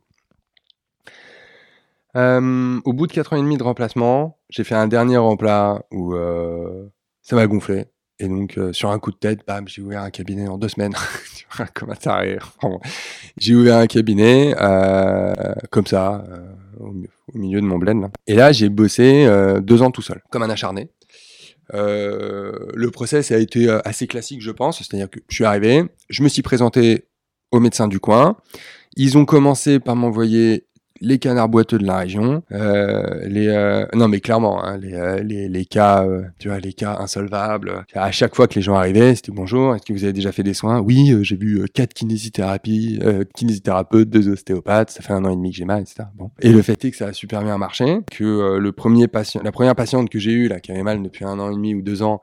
Euh, bah, je lui ai réglé son problème en deux mois et demi. Elle est en... Enfin, je vais reformuler. Je l'ai aidé à apprendre à régler elle-même son problème. Parce que c'est ça que je fais. Certes, j'apporte moi un soin à un moment précis où il y a un vrai problème. Donc là, j'apporte un soin. Ensuite, moi, mon job, c'est d'apprendre aux gens à arrêter de s'abîmer, apprendre aux gens à s'écouter, hein, à arrêter de, de me sortir des conneries du style euh, non mais j'ai mal mais euh, j'ai mal quand je travaille mais c'est normal au travail d'avoir mal. Je fais mec attends, c'est vois, on est dans on est dans les bons fondements euh, du euh, judéo-christianisme post en mille tu vois si je souffre je vais au paradis tu vois. Et en fait les gens guérissent cette personne a guéri parce qu'elle a accepté de bosser qu'elle a accepté de changer. Certes elle a guéri grâce aux informations que je lui ai transmises qui m'ont été transmises par avant. Donc je j'ai- j'aime pas, si tu veux, euh, cette glorification du thérapeute. Ça me gonfle un peu. euh, c'est euh, la personne qui se soigne. C'est la personne qui accepte de se soigner. C'est la personne qui accepte de guérir et d'en prendre plein la gueule. Parce que t'en prends plein la gueule la plupart du temps. Quand on commence à discuter euh, de ce qui se passe dans leur tête, euh, déjà ça leur fait bizarre et ils en prennent plein la gueule parce qu'au final tu sors, tu sors toujours des des traumatismes, des affaires de famille, des machins, des trucs. je devrais peut-être pas. C'est anonyme, hein, parce que là je suis un peu, je suis un peu en exercice illégal en faisant ça quand même. qui a fait qu'au bout de trois mois, bah, euh, je refusais des patients. J'ai bossé comme ça pendant. euh, après trois mois de, remplissage progressif de mon cabinet, j'ai bossé 18 mois full. Euh, et en fait, ça m'a rendu triste. Ça m'a rendu triste déjà parce que euh, je faisais euh, entre 50 et 55 heures par semaine. Que euh, à côté de ça, et je crois que ça fait partie des choses dont tu veux parler. Euh, j'ai, euh, je me suis lancé dans la permaculture, donc je me retrouvais avec des journées euh, complètement débiles. Quoi. Je, bossais en hiver, je bossais tôt le matin, tard le soir pour avoir un petit peu de temps l'après-midi pour bosser sur le jardin. Et en été, je faisais la même chose, sauf que comme le soleil se couche beaucoup plus tard, bah, je rentrais du taf à 20h et je bossais deux heures dans le jardin. Et en fait, je me suis vraiment cramé. Mais j'ai dû constater un truc, c'est que j'étais plus d'accord avec le, le modèle médical. Je suis plus d'accord avec la façon dont il traite. Je suis pas d'accord avec l'utilisation des médicaments à outrance. Je suis pas d'accord avec ça. Et comme dans l'administration médicale française, moi, je suis soumis à la décision du médecin. Eh ben, j'ai tout plaqué. J'ai dit merde, je me casse. Ça, ça me va pas. Ça me rend pas heureux. Et euh, je veux dire, le but, moi aujourd'hui, mon but dans la vie, c'est d'être heureux, quoi. Et j'ai compris que être heureux, pour moi, ça voulait pas dire rouler en Bentley, quoi. Après deux ans de pratique, euh, Alors, alors, ce cabinet, euh, ouais, est créé de mes petites mains. Ma fille, euh, c'est- ma fille, je crois que ça va être un de mes plus grands professeurs, celle-là. Ouais, c'est, euh, ah, j'ai j'ai compris ça il y a un mois. Bon. Euh, ma fille est née début février. J'ai continué à travailler et en fait, après quatre jours de boulot, j'ai réalisé que j'étais en train de reproduire exactement le schéma que j'avais reproché à mon père. C'est-à-dire mon père avec qui j'ai eu euh, ma première discussion vraie, véritable, à l'âge de 16 ans Toujours- attends, toujours la mienne alors. euh, Ça marche, je te remercie.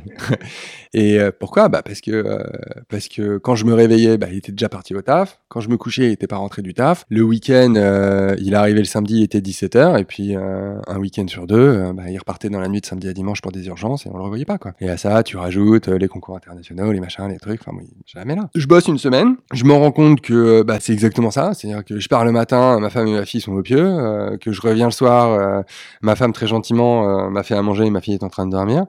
Et en fait, au bout d'une semaine, je fais attends, c'est pas possible. Et euh, le fait est que j'avais loué un cabinet chez euh, chez un homme qui en fait avait eu euh, la délicieuse intelligence de me faire ce qu'on appelle un contrat de location précaire. Alors encore une fois, hein, s'il y a des spécialistes de l'immobilier, je m'excuse, c'est euh, je suis pas tout à fait sûr de ce que je vais dire, mais je relis mon contrat. Donc contrat de location d'un 50 mètres carrés, contrat faisait 18 pages ce qui me paraît beaucoup, mais bon passons. Et je relis le contrat et je vois en fait que ce contrat peut être arrêté à la décision de l'un ou de l'autre sans préavis. Soit, euh, je crois qu'il y avait, euh, soit si on n'était pas à la date anniversaire, euh, il y avait euh, trois semaines de préavis et si on était à la date anniversaire, je pouvais l'arrêter euh, sans préavis. Et là, je regarde la date anniversaire et je vois que c'est le 28, le 28 du mois de février. Et euh, je te dis ça, on devait être le 15.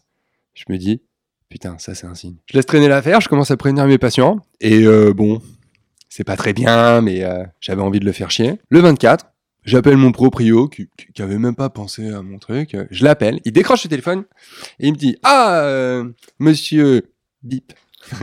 Euh, monsieur Bip, euh, comment euh, Oui, bah écoutez, heureusement que vous m'appelez. Je suppose que vous m'appelez pour pour votre contrat. Écoutez, ne vous en faites pas. hein, évidemment, nous le reconduisons sans problème. Nous sommes ravis de de vous avoir parmi nous et tout. Et je lui dis oh bah écoutez, monsieur, c'est très gentil. je vous remercie beaucoup, mais en fait, je me casse. Silence. Silence. Et il me dit pourquoi? Et euh, je lui dis bah euh, j'ai plus envie de travailler. Alors, je te rassure tout de suite, il a pas compris. Et puis, il y avait ça, donc j'ai arrêté de bosser. Et puis après, j'ai fait le bilan avec mon comptable. Euh, j'avais engagé pas mal de charges parce que j'avais acheté bah, ce fameux matériel avec lequel j'ai adoré travailler. Mais sur mon année 2017, euh, en prenant que des patients un par un, évidemment, euh, moi j'ai fait 90 000 euros de chiffre d'affaires, ce qui est respectable. 90 000 euros de chiffre d'affaires, j'ai fait 21 000 euros net sur l'année. Donc moi j'ai fait, attendez les gars, 75% Ouais, c'est mort. Moi je refuse que 75% de mon temps de travail soit pour les autres, puisque déjà mon travail est pour les autres. Donc euh, merci, au revoir. Terminé. Donc j'ai plaqué et là en ce moment, euh, l'État français m'explique très gentiment que bah non, tu vas continuer à travailler. Donc bon bah ça va se finir encore en procès machin. Mais bon je- j'aime bien. Et puis et puis les huissiers du coin me connaissent. Ouais, alors, c'était une histoire rigolote. Quand j'ai commencé à bosser, je me suis inscrit à... parce que j'étais obligé, pour obtenir mon autorisation d'exercer en France, il fallait que je sois inscrit à la CARPIMCO, donc la caisse d'assurance retraite des euh, podologues, infirmiers, masseurs, kinésithérapeutes, machin. Enfin bon. Moi, je m'inscris à ce truc-là, et putain, je reçois un premier papier, je lis le truc pour voir comment ça se passe, et les mecs m'expliquent que euh, si je suis à plafond plein, hein, taux plein, je cotise 15 000 euros par an pendant 43 ans et que au final, après 43 ans de pratique, donc on parle de faire de la kinésithérapie sportive, tu as vu comment je travaillais, donc ça aura plus de sens pour toi, jusqu'à l'âge de 69 ans. C'est un métier très physique. Non, mais je- euh, t'enchaînes beaucoup de tous les problèmes, les gens, tu participes, hein, tu t'es pas en sueur. quoi, Tu sais, donc, ouais, il y a des jours, ça chauffe un peu. Euh, donc déjà, bah, c'est jusqu'à 69 ans, euh, parce que moi j'ai commencé à 26 en France. Et en plus, les mecs me proposent de cotiser 15 000 euros par an pour toucher à la retraite 1540 euros brut mensuel, ce qui fait 1200 euros net. J'ai quand même un doute assez important sur la pérennité de ce plan de retraite. tu vois, je ne suis pas certain. Et donc j'ai écrit à la Carpimco une belle lettre. Je pourrais, je pourrais te la lire, je crois que je peux la retrouver quelque part si ça t'amuse. Une belle lettre où je leur ai expliqué bon, écoutez les gars, là vous me proposez un plan d'investissement pour ma retraite. Bon, moi j'ai fait le calcul. Pour que ce truc soit rentable, pour que j'arrive à zéro, pour que je récupère l'argent que je vous ai donné, il faut que je vive jusqu'à au moins 107 ans. Au vu des facteurs de risque que j'accumule dans ma vie, ça a très peu de chances d'arriver. Donc, moi, ce que je vous demande là, c'est euh, je refuse votre plan de retraite, mais par contre, comme on est en France, liberté, égalité, fraternité, euh, solidarité, euh, je leur dis, moi, j'accepte de payer pour ceux qui sont déjà à la retraite. Ils ont été dans le système, ils ont payé, ils méritent leur retraite, ils ont bossé. Donc, je veux bien payer cette part-là. Par contre, j'aimerais que vous fassiez la part des choses et que je ne paye à rien pour ma retraite. Ça me paraissait assez fair play. J'aime bien cette notion du choix. J'ai reçu euh, une lettre euh, toute faite. euh, on va vous mettre en prison, espèce de salaud. Ok, je suis parti en justice. Donc, euh, je suis parti en justice pour finir au euh, tribunal des affaires sociales euh, de sécurité sociale. Entre temps, j'avais fait mes recherches. Bon, j'avais compris que la Carpimco, qui est la caisse de retraite la plus riche, euh, la plus riche de France, là, ils ont Attends, si je n'abuse, je crois qu'ils ont plus de 3 milliards d'euros d'avance de caisse. Quand tu vois le nombre de kinés qui sont à la retraite, tu peux interrompre le système, investir cet argent et payer toutes tes retraites. Il n'y a aucun problème. Je ne sais pas comment ils gèrent ces 3 milliards d'euros, ou je ne sais pas comment ils se rémunèrent. J'ai quand même la vague impression qu'il y a de l'argent qui bouge. Bon, après, moi, j'y connais rien sur la comptabilité des caisses de retraite, la comptabilité de l'État, donc je, je- préfère pas m'avancer là-dessus. Je, je suis sûr de dire des conneries. Je réalise tout simplement que bah, c'est une loi, que la Carpimco applique la loi, que le tribunal va appliquer la loi. Donc, c'est ce que j'ai dit à, à Madame le juge. Je lui ai dit, voilà, moi je voulais faire preuve de solidarité, mais j'ai compris qu'il fallait modifier la loi. J'ai donc contacté mon sénateur, mon député, savoir quelles étaient les démarches pour changer une loi. Ils ont commencé à rigoler. Quand j'ai insisté, ils ont arrêté de rigoler.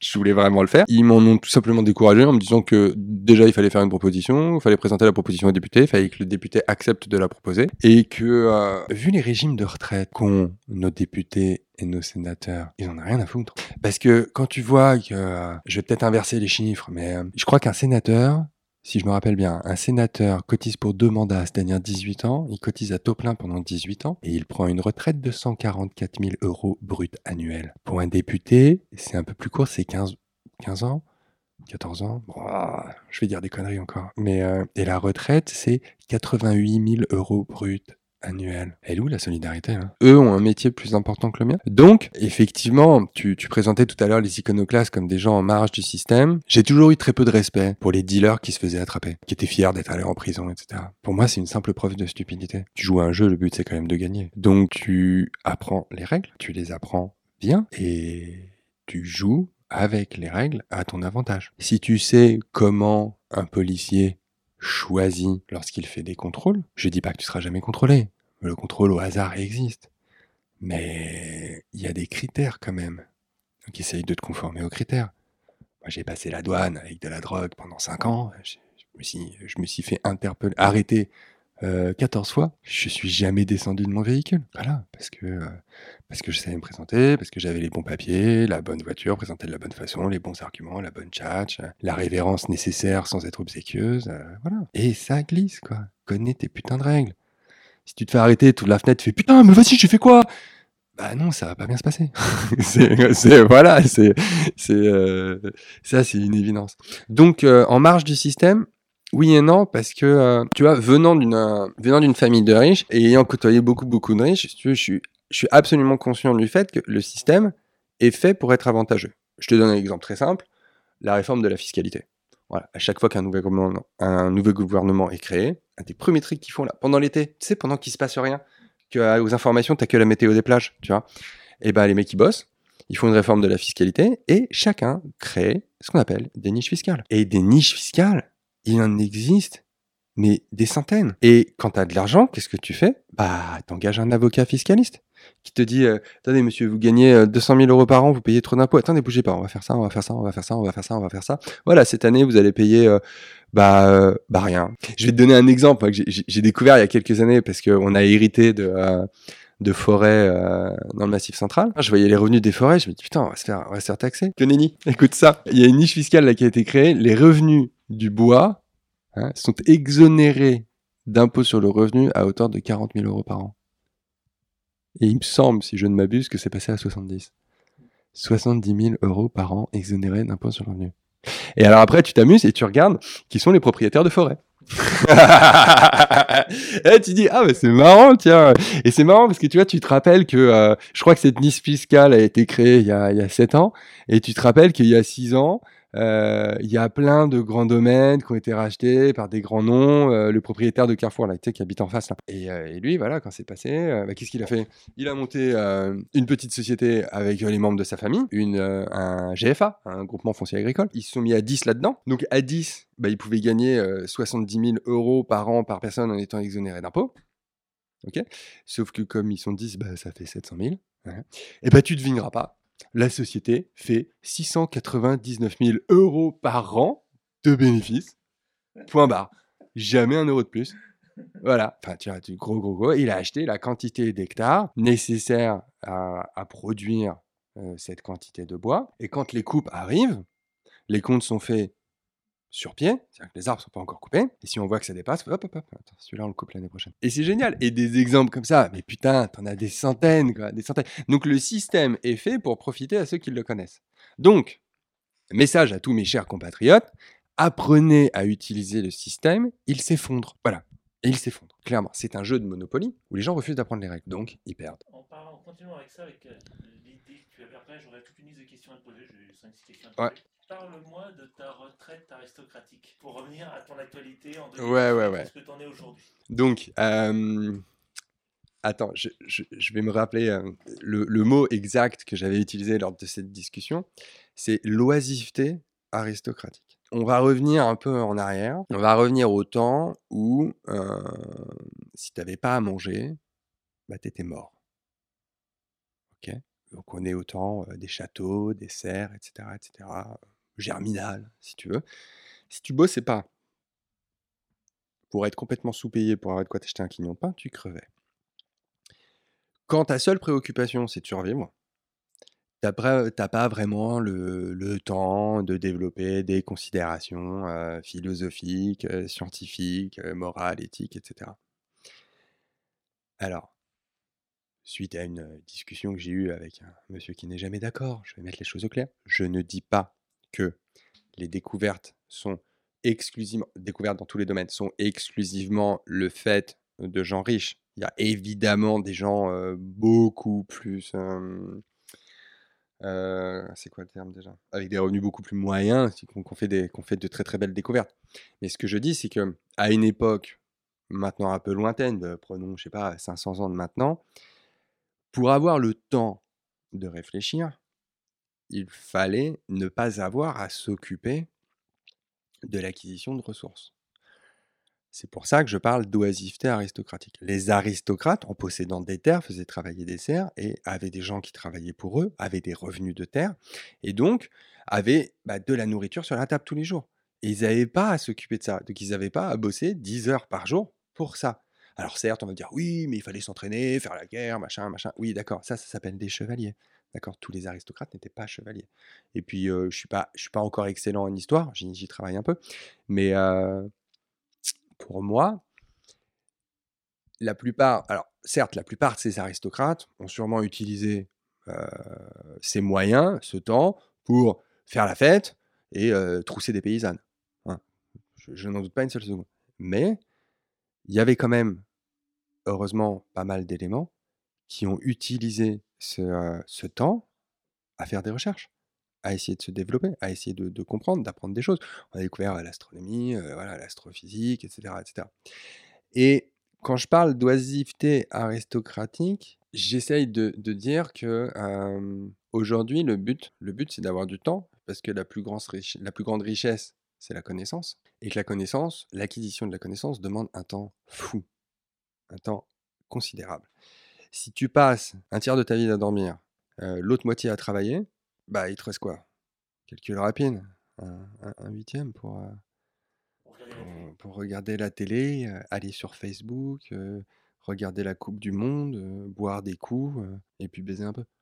Mais, mais ça, ça fait pas avancer le schmilblick, quoi. Donc, moi, ce que j'ai revu, c'est que la notion d'oisiveté aristocratique, qui d'ailleurs aujourd'hui ne doit plus être aristocratique, est beaucoup plus facile à atteindre aujourd'hui. Si tu as un revenu, par exemple, bon, je parle, toujours hein, des, des gens aisés, voilà, moi, je, ok, désolé, euh, ma famille a du fric, des terres, etc. Mais si aujourd'hui, avec de l'immobilier ou avec du terrain, j'arrive, un, par la permaculture à produire ma nourriture, deux, par des revenus immobiliers, euh, générer un revenu euh, net d'impôt de, allez, 1000, 1500 euros par mois, je peux vivre. Je peux vivre. Je n'ai pas besoin de travailler et j'ai pas froid, j'ai pas faim, je, ne meurs pas. Donc, j'ai du temps. Du temps à consacrer à mes enfants, du temps à consacrer à ma famille, du temps consacré à moi-même, à ma connaissance, à mon évolution intellectuelle, spirituelle. Et c'est pour ça que j'étais, très touché par euh, le concept euh, du mouvement du revenu de base, par exemple. Parce que le revenu de base offre le choix et offre la liberté. Et évidemment qu'il y a plein de gens qui vont utiliser ce temps pour rien foutre, pour boire des coups, droguer, machin. Mais sorti de cette pression sociale du travail, de cette pression sociale de, de la représentation. De, regarde, j'ai vécu l'exemple incroyable d'un commis de cuisine qui gagne, je sais pas, euh, 1200 balles par mois en bossant comme un acharné, qui achète un iPhone 10 le jour de la sortie. Je dis, mais, putain, à quoi ça te sert? Pourquoi tu fais ça Parce que sa réponse a été, mais mec, c'est l'iPhone 10. Et on est face à un mec qui n'a pas le moyen de faire autre chose. Parce qu'avec le temps et l'argent qu'il dépense dans toutes ces conneries, parce qu'il faut avoir un iPhone 10, il faut avoir, euh, alors je vais pas être à la page, mais il faut avoir un jean diesel, il faut avoir une casquette machin, il faut, faut avoir des jantes alliage, il faut... euh, Et résultat des courses, euh, tu te retrouves avec un, gamin en 205 Peugeot avec des jantes alliage et des, et des sièges baquets. Enfin, je, je me dis, mais putain, mais, mais pourquoi quoi? Il me dit, mais mec, tu te rends pas compte, les sièges baquets, je les ai payés 700 euros pièce. Je fais, mais pourquoi t'as fait ça, quoi? À quoi ça te sert? Mais putain, elle a trop de style, la caisse. Ah, putain. La douleur. Voilà, il, il faudrait qu'on arrive à sortir de ça, mais tant qu'on est dans un système où le but des dirigeants, c'est de gagner du fric. Pour gagner du fric, euh, je sais plus qui a dit ça, j'ai adoré cette phrase. Vous voulez remplir les caisses de l'État et vous pensez à taxer les riches, taxer les pauvres. Ils sont tellement plus nombreux. Et c'est ça qui se passe aujourd'hui. Si on reprend, euh, si, on reprend, moi, je j'aime pas, je, ne m'investis pas en politique parce que ça n'a aucun sens. Euh, parce que la politique est une illusion de choix et le choix n'existe pas. Mais en politique, j'entends. Mais si tu reprends ce qui est fait depuis un an et demi, attends, je veux moi je fais partie des riches, euh, j'ai vu la feuille d'imposition changer, quoi. Je fais, ah ouais, tiens, bah. Bah, ok. Donc on a élu un président qui exactement fait un travail de banquier, c'est-à-dire prendre de l'argent sur des gens qui n'ont pas les moyens intellectuels et physiques de se, de se battre pour le donner à des gens qui le confortent dans ses intérêts. Voilà. Mais, mais, putain, mais quand est-ce qu'ils vont... Mais, mais quand est-ce que les gens vont, vont, vont comprendre et arrêter, quoi? C'est incroyable. Alors je vois, euh, alors tu vas me dire que c'est la loi de l'aimantation et que c'est parce que moi je change que je m'entoure de ces gens-là, mais je vois de plus en plus de, circuits courts, de petites productions locales, de gens qui comprennent que non, ça coûte pas plus cher de manger bio quand tu vas chercher ta bouffe directement chez le producteur. Et, je me dis, il se passe peut-être quelque chose. Il y a peut-être un truc qui se passe. Et si tu veux, pour moi, l'abstention est assez évocatrice. Quand tu vois que on, a quand même un président qui abstention abstention prise en compte est élu à quoi 26% des Français. Putain, 26% quoi. Il y a 26% de mecs en France qui, soit, allez, on va dire pour 0,05% ont un intérêt à voir cette personne élue, soit pour 25,95% ont trop regardé TF1. Quoi. Mmh T'as vu la comptabilité des, des, euh, des unes qu'a fait Macron sur les huit mois qu'on présente. Alors, de, Attends, de septembre à mai. T'as une idée? Septembre à mai, on est quoi Sur 200 euh, jours? 1716 mhm. une ah oui. de journaux. C'était celui qui en avait le plus Ah ouais. Oui, il a pété tout le monde. 1716 une. Et euh, depuis, depuis à peu près 40 ans, euh, les élections présidentielles, c'est assez simple, c'est-à-dire que les résultats sont conformes à euh, l'exposition médiatique. à, chaque fois. Oui, les élections, maintenant, c'est une affaire de campagne et marketing. voilà, et ça n'a plus aucun sens. Il suffit d'être beaucoup à la télé et tu seras élu. Point barre. Donc, euh, non merci. Question. Alors, oui, je propose une petite série de questions pour revenir sur vraiment le thème de l'iconoclaste, parce que là, c'est parti en vrille. C'est passionnant, donc je, toujours intéressant de, suivre le fil. Alors, quelle passion ou obsession explores-tu en ce moment? Alors, on en a parlé depuis longtemps, la permaculture. Euh, alors, ce terme est aujourd'hui un petit peu galvaudé. Euh, je me targue pas du tout d'être euh, permaculteur. Par contre, j'étudie beaucoup le fonctionnement de la nature. Euh, le but étant de retrouver une agriculture pérenne. Hein, pour faire simple, Aujourd'hui, euh, on est en train de, euh, produire euh, de la céréale. Je reprends le, les termes du couple Bourguignon. Jean-Claude et Lydia Bourguignon, là, les, les, fameux agronomes. Aujourd'hui, on ne fait plus de l'agriculture, on fait de la gestion de pathologies végétales. Et je vous conseille d'ailleurs, ces gens-là, ils ont un discours qui est vraiment intéressant. Le truc est simple. Ça marchait très bien avant. Qu'est-ce qui s'est passé? Qu'est-ce qui s'est passé à la Révolution verte à partir de, de 48 pourquoi, pourquoi ça s'est passé comme ça? Voilà, je m'intéresse à ça, donc je commence à comprendre, et c'est marrant parce qu'à chaque fois la réponse est la même. Parce qu'un jour, il y a un mec qui a voulu faire du fric sur le dos des autres. C'est toujours la même réponse. Toujours, toujours, toujours. Et on me dit, ouais, mais comment tu fais? Alors, tu veux que tout le monde devienne agriculteur? Je fais, attends, toi qui es bon en chiffre, il y a combien de chômeurs aujourd'hui en France? 10%, 3 millions et quelques. 10% de la France Ah, des actifs. 3 millions? Euh, si on met 10% de ces chômeurs euh, en agriculture, putain, ça fait 300 000 agriculteurs de plus. Euh, si tu les mets tous dans l'agriculture, ça fait 3 millions d'agriculteurs. Les mecs bossent pas, ils seront ravis d'être dehors et de faire pousser des légumes. Enfin, je dis ça, c'est peut-être con, mais c'est quand même une vie qui est pas désagréable. Surtout quand tu passes ton temps à faire pousser des légumes et non pas à être assis dans un tracteur, à bouffer du diesel, en évitant d'attraper le cancer, tu vois, parce que tu passes ta vie dans les produits chimiques, quoi. Autre sujet euh, auquel je m'intéresse énormément en ce moment, ce qu'on appelle euh, la médecine hermétique. Donc, euh, alors ça, oui, effectivement, ça va être l'appellation, l'appellation officielle légale. Et, et, je dois avouer que ça me, ouais, ça me chamboule un petit peu. Ouais, ouais, ouais. Je t'en parle après. ouais. Et je me suis mis à jouer du ukulélé aussi, il y a deux mois là.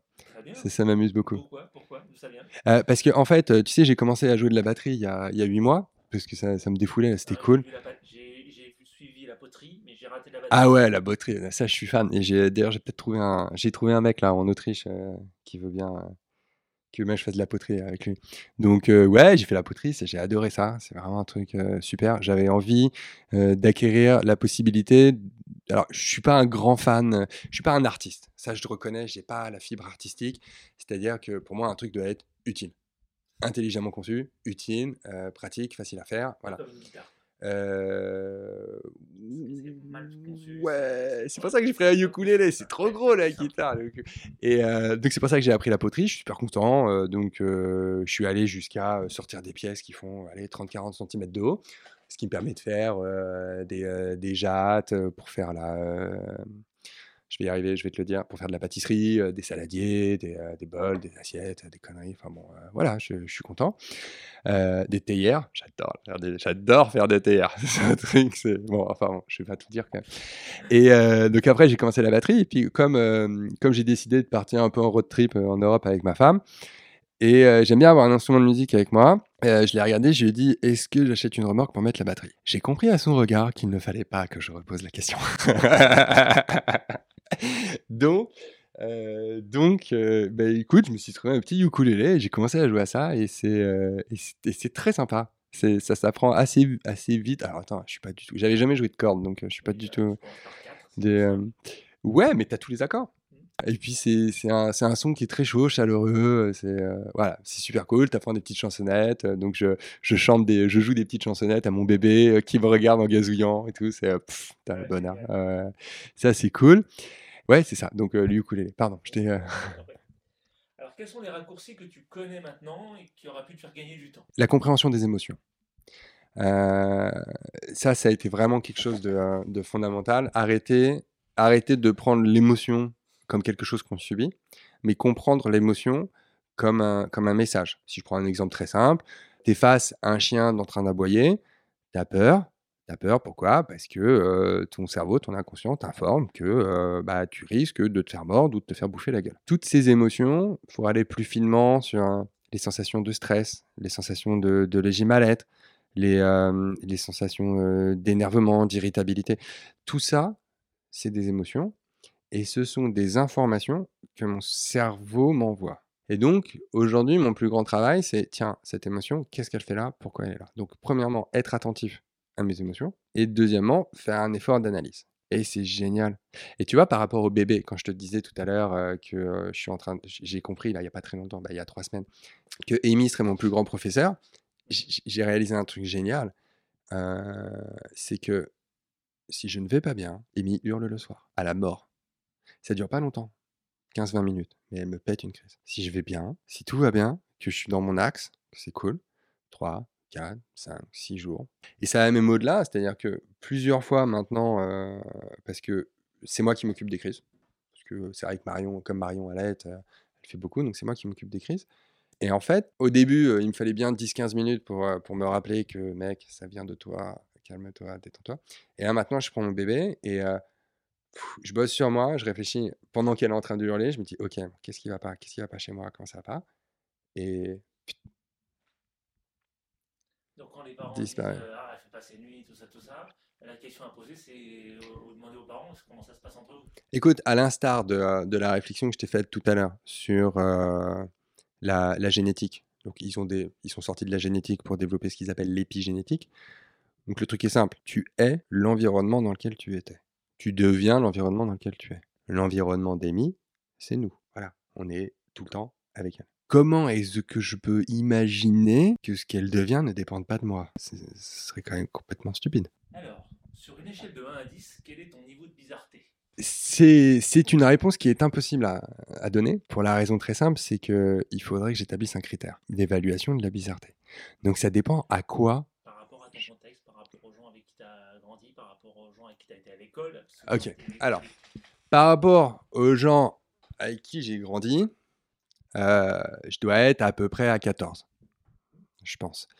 Par rapport aux gens avec qui je suis aujourd'hui et les gens que je rencontre, je suis à zéro, peut-être même à moins 2. Donc je vais prendre très simplement la bizarreté comme, euh, comme échelle de la bizarreté, je vais prendre, comment dire, ah, le schéma social de base. Et effectivement, si je prends le schéma social de base, je suis à 10. C'est- Bah, Du schéma social de, de base, voilà, de, de- de départ, effectivement. euh, Et, et ben en fait, oui, je rencontre des gens. Là, je suis en train d'acquérir de nouvelles connaissances, donc que évidemment, je remets complètement en cause et je passe mon temps à essayer de, de prouver que c'est pas vrai. Mais en fait, plus j'essaie de me prouver que c'est pas vrai, plus je me rends compte que, bah, en fait, si, c'est vrai. Donc c'est chiant. Et je suis face à, à des à d'autres élèves, euh, donc euh, qui sont avec moi, qui sont dans l'aérospace, quoi. C'est tu vois, je fais OK les gars. Genre, tu vois, je lève la main, je fais attends, mais ce qu'il vient de dire là, c'est normal pour tout le monde parce que moi ça me va pas du tout. quoi. Et le mec me regarde, tu fais bah ouais, tu non, ça doit. Je fais, OK, tout va bien, tout va bien. Oui, oui, c'est- ça m'a fait ça quand j'ai rencontré le chaman des Rolling Stones. Ouais, voilà. Il disait, euh, que justement, faut jamais garder d'émotions négatives en toi, parce que Ouais. ça c'est cancer. Et lui il dit il faut faire le tigre. Donc t'es- dès que t'es énervé, il faut faire. Donc tu mets les mains et, puis, tu, et puis tu hurles en faisant le tigre. OK, Il faut toujours Ah oui, ça, et puis. Rolling Stone il leur faisait faire ça. OK. Euh, ensuite, quelle croyance est-ce que tu as qui peut paraître complètement euh, folle, stupide, timbrée aux autres? Bah déjà ce que je t'ai dit tout à l'heure, on est responsable de tout ce qui nous arrive. Mhm. Ça les gens ils aiment pas trop. Mais j'aime pas, mais ça peut faire sens. Ça peut glisser. Alors, les croyances, ouais. En ce moment, là, j'en ai une qui me. qui est un peu à la base euh, des réflexions que je pose. La réincarnation. Mhm. Ça, c'est un peu problématique. Euh, après, si tu veux, j'ai j'ai toujours eu une difficulté avec le concept de croyance. Parce que pour moi, euh, le doute est la base de tout. Le doute t'amène à vérifier un fait ou pas. Mais si un fait est vérifié, tu, tu- tu n'y crois pas. Tu le sais. Ah, pendant très longtemps, euh, j'ai considéré la croyance comme euh, une marque de fainéantise. Pour moi, la croyance, c'est bon, ce fait-là, je le prends, il rentre très bien dans, son, dans mon schéma de pensée, j'évite donc la dissonance cognitive, donc je peux pas le prouver, mais je vais y croire parce que ça me va bien. Ça, ça rend les choses plus simples. Voilà. Donc, de manière générale, j'ai pas trop de croyances, mais aujourd'hui, dans ma vie, j'arrive à un stade où j'acquiers des informations dont la vé- vérification est extrêmement délicate. Disons que je stocke ces informations, je les garde en tête, elles sont euh, dans la zone grise, voilà, la zone de doute, en attente, euh, en attente de vérif, mais j'ai bien l'impression que je vais mourir avec. Est-ce qu'il y a des choses qui t'énervent chez les non-iconoclastes, chez les conformistes, chez ceux qui ne- justement ne de rien et- Alors, pendant longtemps, ça m'a énervé. Aujourd'hui, ça me rend triste. Euh, mais euh, je me, je m'en détache beaucoup parce que j'ai compris que la seule personne que j'avais à sauver, c'était moi-même. Et euh, que pour être heureux, faut pas créer du bonheur autour de soi. Pour être heureux, faut être heureux. Et en étant heureux, tu créeras du bonheur autour de soi. Faut pas, je, suis pas sûr que Mère Teresa était sur la bonne voie. Point de vue.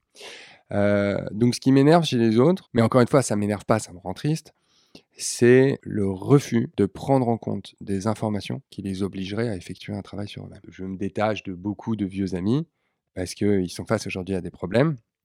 Je leur présente des solutions qui impliquent un travail personnel. Et leur réponse c'est Oh, mais genre, tu fais chier avec tes trucs.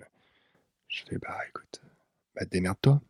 Et si tu reproduis les schémas familiaux que tu as subis parce que tu refuses de travailler et tu refuses de mettre ton ego de côté pour te rendre compte que, bah, effectivement, tu es un gros connard de temps en temps, bah écoute, tant pis mec. hein. Donc ça m'énerve plus.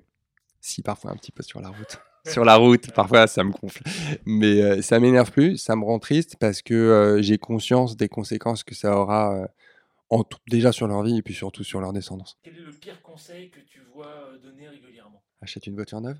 Allez, sois belle. Ça implique tellement de choses. C'est euh, c'est tellement atroce. Sois belle. Sois belle. Développer chez l'enfant la croyance que euh, se faire belle, c'est pour se faire plaisir à elle-même. Ça, c'est horrible. Et ça, c'est euh, ouais, c'est c'est quelque chose qui me, qui me rebute complètement. Le culte de l'apparence physique, c'est d'une tristesse. C'est affreux. L'humanité est en train de perdre un temps absolument considérable à user des miroirs. Et j'entends des parents me dire euh, Mais tu sais, moi, euh, ma gamine, à l'âge de 5 ans, euh, elle jouait avec mon maquillage euh, sans jamais que je lui apprenne rien. Je dis Mais t'es con, quoi. Sérieux, tu- On peut regarder les magazines qu'il y a sur ta table basse? Mais, euh, Ouais, ouais, ouais. Putain, t'as vu l'intervention de, de Cyrulnik là sur, euh, sur les écrans là? Pouah. Ouais. Ouais, tu regardes. Alors, sur quel sujet est-ce que tu as changé d'avis récemment? Déjà sur le bonheur, ce que je viens de te dire, euh, j'y pensais pas il y a deux mois.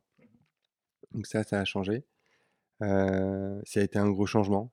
Sur, euh, ça a été mon plus gros changement. Voilà, comprendre que il faut que j'arrête d'essayer de rendre les gens heureux. Je ne peux pas proposer à quelqu'un de le soigner. Il faut que j'attende qu'il demande. Il faut que j'attende qu'il ait envie.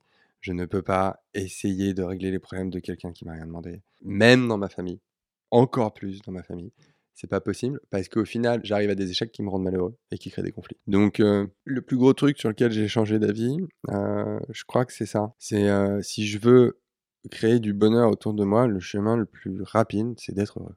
Avant de terminer aux questions de conclusion, j'ai une dernière question. Comment est-ce que tu définis une bonne journée d'une mauvaise journée? Pour moi, une, une, une vraie bonne journée, c'est une journée où déjà où, où j'apprends quelque chose.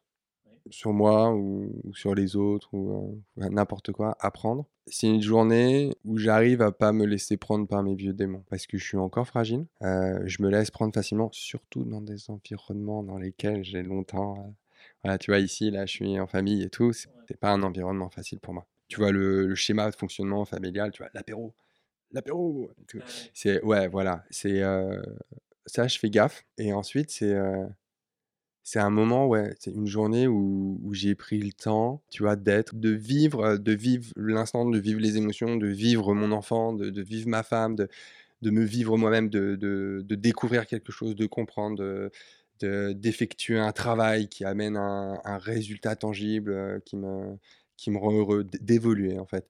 En fait, pour moi, une bonne journée, c'est une journée où j'ai l'impression d'avoir avancé. C'est ça une vraie bonne journée.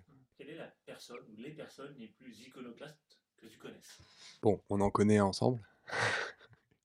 Je te dire que celui-là, c'est quand même un, un- un sacré numéro. Ouais, ouais, ouais, ouais, ouais, ouais, que t'as déjà interviewé. qui est- Et qui, lorsque je lui ai posé cette question, t'as cité. en fait. Ouais, c'est ça. J'adore. J'adore. Euh, je dois, euh, je dois reconnaître qu'en fait, à chaque fois que j'en croise une, euh, j'en croise une autre qui l'est encore plus. Je vais garder ce, euh, kinésithérapeute euh, italien qui est à des années-lumière de, ce qu'on fait, qui a une qualité de recherche, une qualité humaine, qui est assez étonnante, même si il reste un peu parfois avec un pied dans le consumérisme.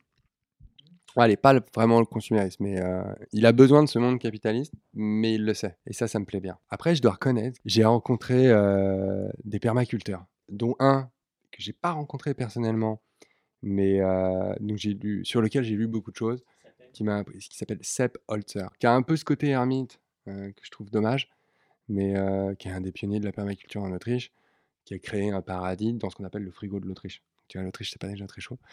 Euh, et le mec a réussi à créer de la vie euh, sur une montagne à 1300 mètres d'altitude, euh, absolument incroyable. Après, je- ma femme. Ma femme, très clairement, même si elle a du mal à savoir qu'elle est iconoclaste parce que depuis la naissance de notre fille, elle a un peu plus peur. Elle a ces notions de responsabilité qui remontent, ses peurs un peu sociales, mais le travail, l'argent. Chaque fois, je lui dis, écoute, on n'a pas de problème d'argent.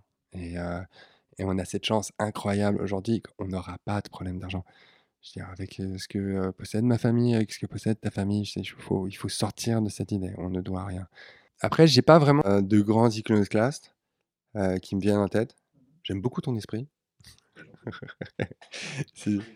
C'est- ouais, mais mais tu sais, celui qui se pose les, qui pose les questions a eu le mérite de se les poser hein, déjà. Alors, encore plus que deux. euh, une facile et une euh, qui va résumer en fait toute notre discussion. Quel livre ou objet? Alors, normalement, la question souvent qui est posée, c'est quel est le livre qui a le plus changé ta vie? Moi, je voudrais savoir quel est le, le, le, bouquin, euh, le film, je sais pas, qui t'a conforté que finalement, euh, d'être dans le doute, d'être euh, iconoclaste, d'être voilà, d'être pas être dans le schéma habituel, bah, finalement, c'est bien. C'est normal, c'est un chemin comme un autre. T'étais pas le seul. C'est en fait, c'est pas un livre, c'est pas un objet. C'est euh, désolé encore une fois. c'est un ensemble de rencontres. C'est un ensemble de rencontres. Ça va paraître un peu euh, un peu nul peut-être, mais euh, il y a une brasserie qui a ouverte là derrière. Ah, le Pachamama, Ouais, le. Pachamama, qui, qui a ouverte il y a- quelques années, là, trois, trois ans. Et en fait, j'ai eu une discussion, euh, parce que moi je suis arrivé là-bas, j'ai bu des bières, j'ai trouvé ça très bon. Et puis, euh, bah, j'ai pris mon culot et je suis allé voir le mec. Je lui ai dit, écoute, j'aime bien ce que tu fais. J'aimerais euh, passer une journée avec toi euh, pour voir comment tu travailles.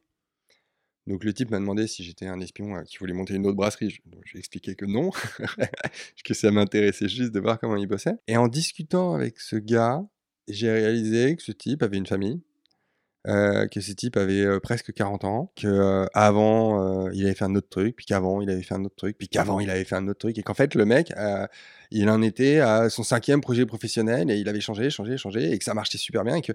et là je me suis dit putain, mais euh, mais en fait je suis complètement con d'avoir peur. C'est super possible, il y a plein de gens qui le font. Et tu vois, on parle de rencontres. Là, je me suis retrouvé, euh, j'étais euh, au bord du Danube en Autriche et on s'arrête une nuit dans une, une Gasthof. Et puis, on dîne, et en fait, on dînait à une grande table, et le serveur arrive, il nous dit, écoutez, j'ai un couple, un couple qui parle français, est-ce que ça vous dérange si je le mets à votre table? Ça peut vous amuser? On fait, ouais, bah, ok, pourquoi pas, tu vois? Et les mecs venaient, ils se retrouvent pareil dans cette Gasthof pour une seule nuit, et ils se posent, et en fait, je tombe sur, donc, un physicien de l'université de, Genève à la retraite, qui est entre autres le mec qui a amené le premier ordinateur euh, en, physique à l'université de Genève, bon, euh, encore un mec avec une histoire incroyable, et, euh, une femme, cette fameuse femme pasteur, qui a changé cinq fois de vie et qui aujourd'hui est dans le bonheur. Voilà, ces rencontres-là qui m'ont vachement rassuré sur le fait qu'il n'y a aucun problème, vas-y, change, et surtout, tu changeras encore, n'aie pas peur. Si tu changes, c'est que tu avances, tu évolues, c'est très bien, quoi. C'est très, très bien. Et pour donner quand même un bouquin, euh, j'ai lu un livre assez qui m'a mis perplexe, vraiment perplexe, il y a quatre mois, qui s'appelle euh, Conversation avec Dieu, de Neil Donald Walsh. Eckhart Tolle, euh, donc l'auteur, qui a écrit Nouvelle Terre, un, un texte sur l'ego, assez intéressant. Je vais d'ailleurs te donner sa conclusion. Si un jour, vous pensez avoir réglé vos problèmes de conflit avec votre ego, allez passer une dizaine de jours chez vos parents. Et j'adore ça, il est malade. Le mec est dingue, tu vois. Mais dans leur maison, hein, pas à côté, hein, dans leur maison. tu sais, je fais- Et là, j'ai lu ça, j'ai fait, ok, le, ouais, le mec a compris. Et enfin, ma dernière question, et tu vas comprendre pourquoi est-ce que et je la pose en dernier, parce qu'il fallait vraiment qu'on passe par rapport à tout ce parcours et les différentes questions que je t'ai posées. Mhm. Quelle est ta définition d'être iconoclaste? Donc moi, j'ai appris, en lisant le dictionnaire, qu'un iconoclaste, c'était euh, un type euh, qui détruisait des icônes euh, à l'époque. euh, voilà, c'est ça. Léon III, tout ça. 726. je, je pense aujourd'hui, donc j'ai aucune idée euh, d'une euh, définition exacte euh, d'être iconoclaste, mais euh, refuser une information que tu n'as pas comprise. Et toujours chercher le lien logique. Et je reviens à ce que je te disais tout à l'heure. Ne pas croire. Ne pas être soumis à une, à une pensée dominante. Ou alors vérifier la véracité de cette pensée dominante et l'appliquer si tu as acquis suffisamment de faits pour savoir et non pas croire, pour savoir que c'est vrai. Et, je crois qu'effectivement, aujourd'hui, un iconoclaste, c'est quelqu'un qui rejette la fatuité de l'existence, le côté Facebook, Instagram, avec, tu sais, le, cette, cette fausseté quoi, permanente. Je, reprends une, vidéo que m'a envoyée que je trouvais géniale, où euh, un mec euh, faisait semblant de faire des photos pour Instagram, et donc tu voyais euh, des gens qui faisaient complètement la gueule, qui étaient posés, machin, et au moment de faire la photo, il dit euh, bon je fais une photo et là tu vois tout le monde euh, méga sourire je tire la langue euh, je fais signe de victoire avec mes doigts nana et tout. Et hop il s'arrête il dit merde elle est pas bonne on recommence et hop il reprend une autre pause ouais super machin je prends un verre et tout. Et, et en fait le mec filme une séquence comme ça qui dure une minute trente où entre les pauses mais les gens sont tristes quoi. Ils se font chier et on passe ils passent leur vie à, à, essayer de montrer qu'ils sont heureux alors que c'est pas vrai. Donc ouais iconoclaste, je dirais ça. Refuser, refuser l'information que tu n'as pas vérifiée. Chercher à comprendre. Apprendre. Toujours. Toujours apprendre. Voilà. Drop mic pour, pour Charles. Merci beaucoup. Merci Charles pour cette discussion. Et je vous dis à bientôt pour un prochain épisode d'Iconoclast. Au revoir.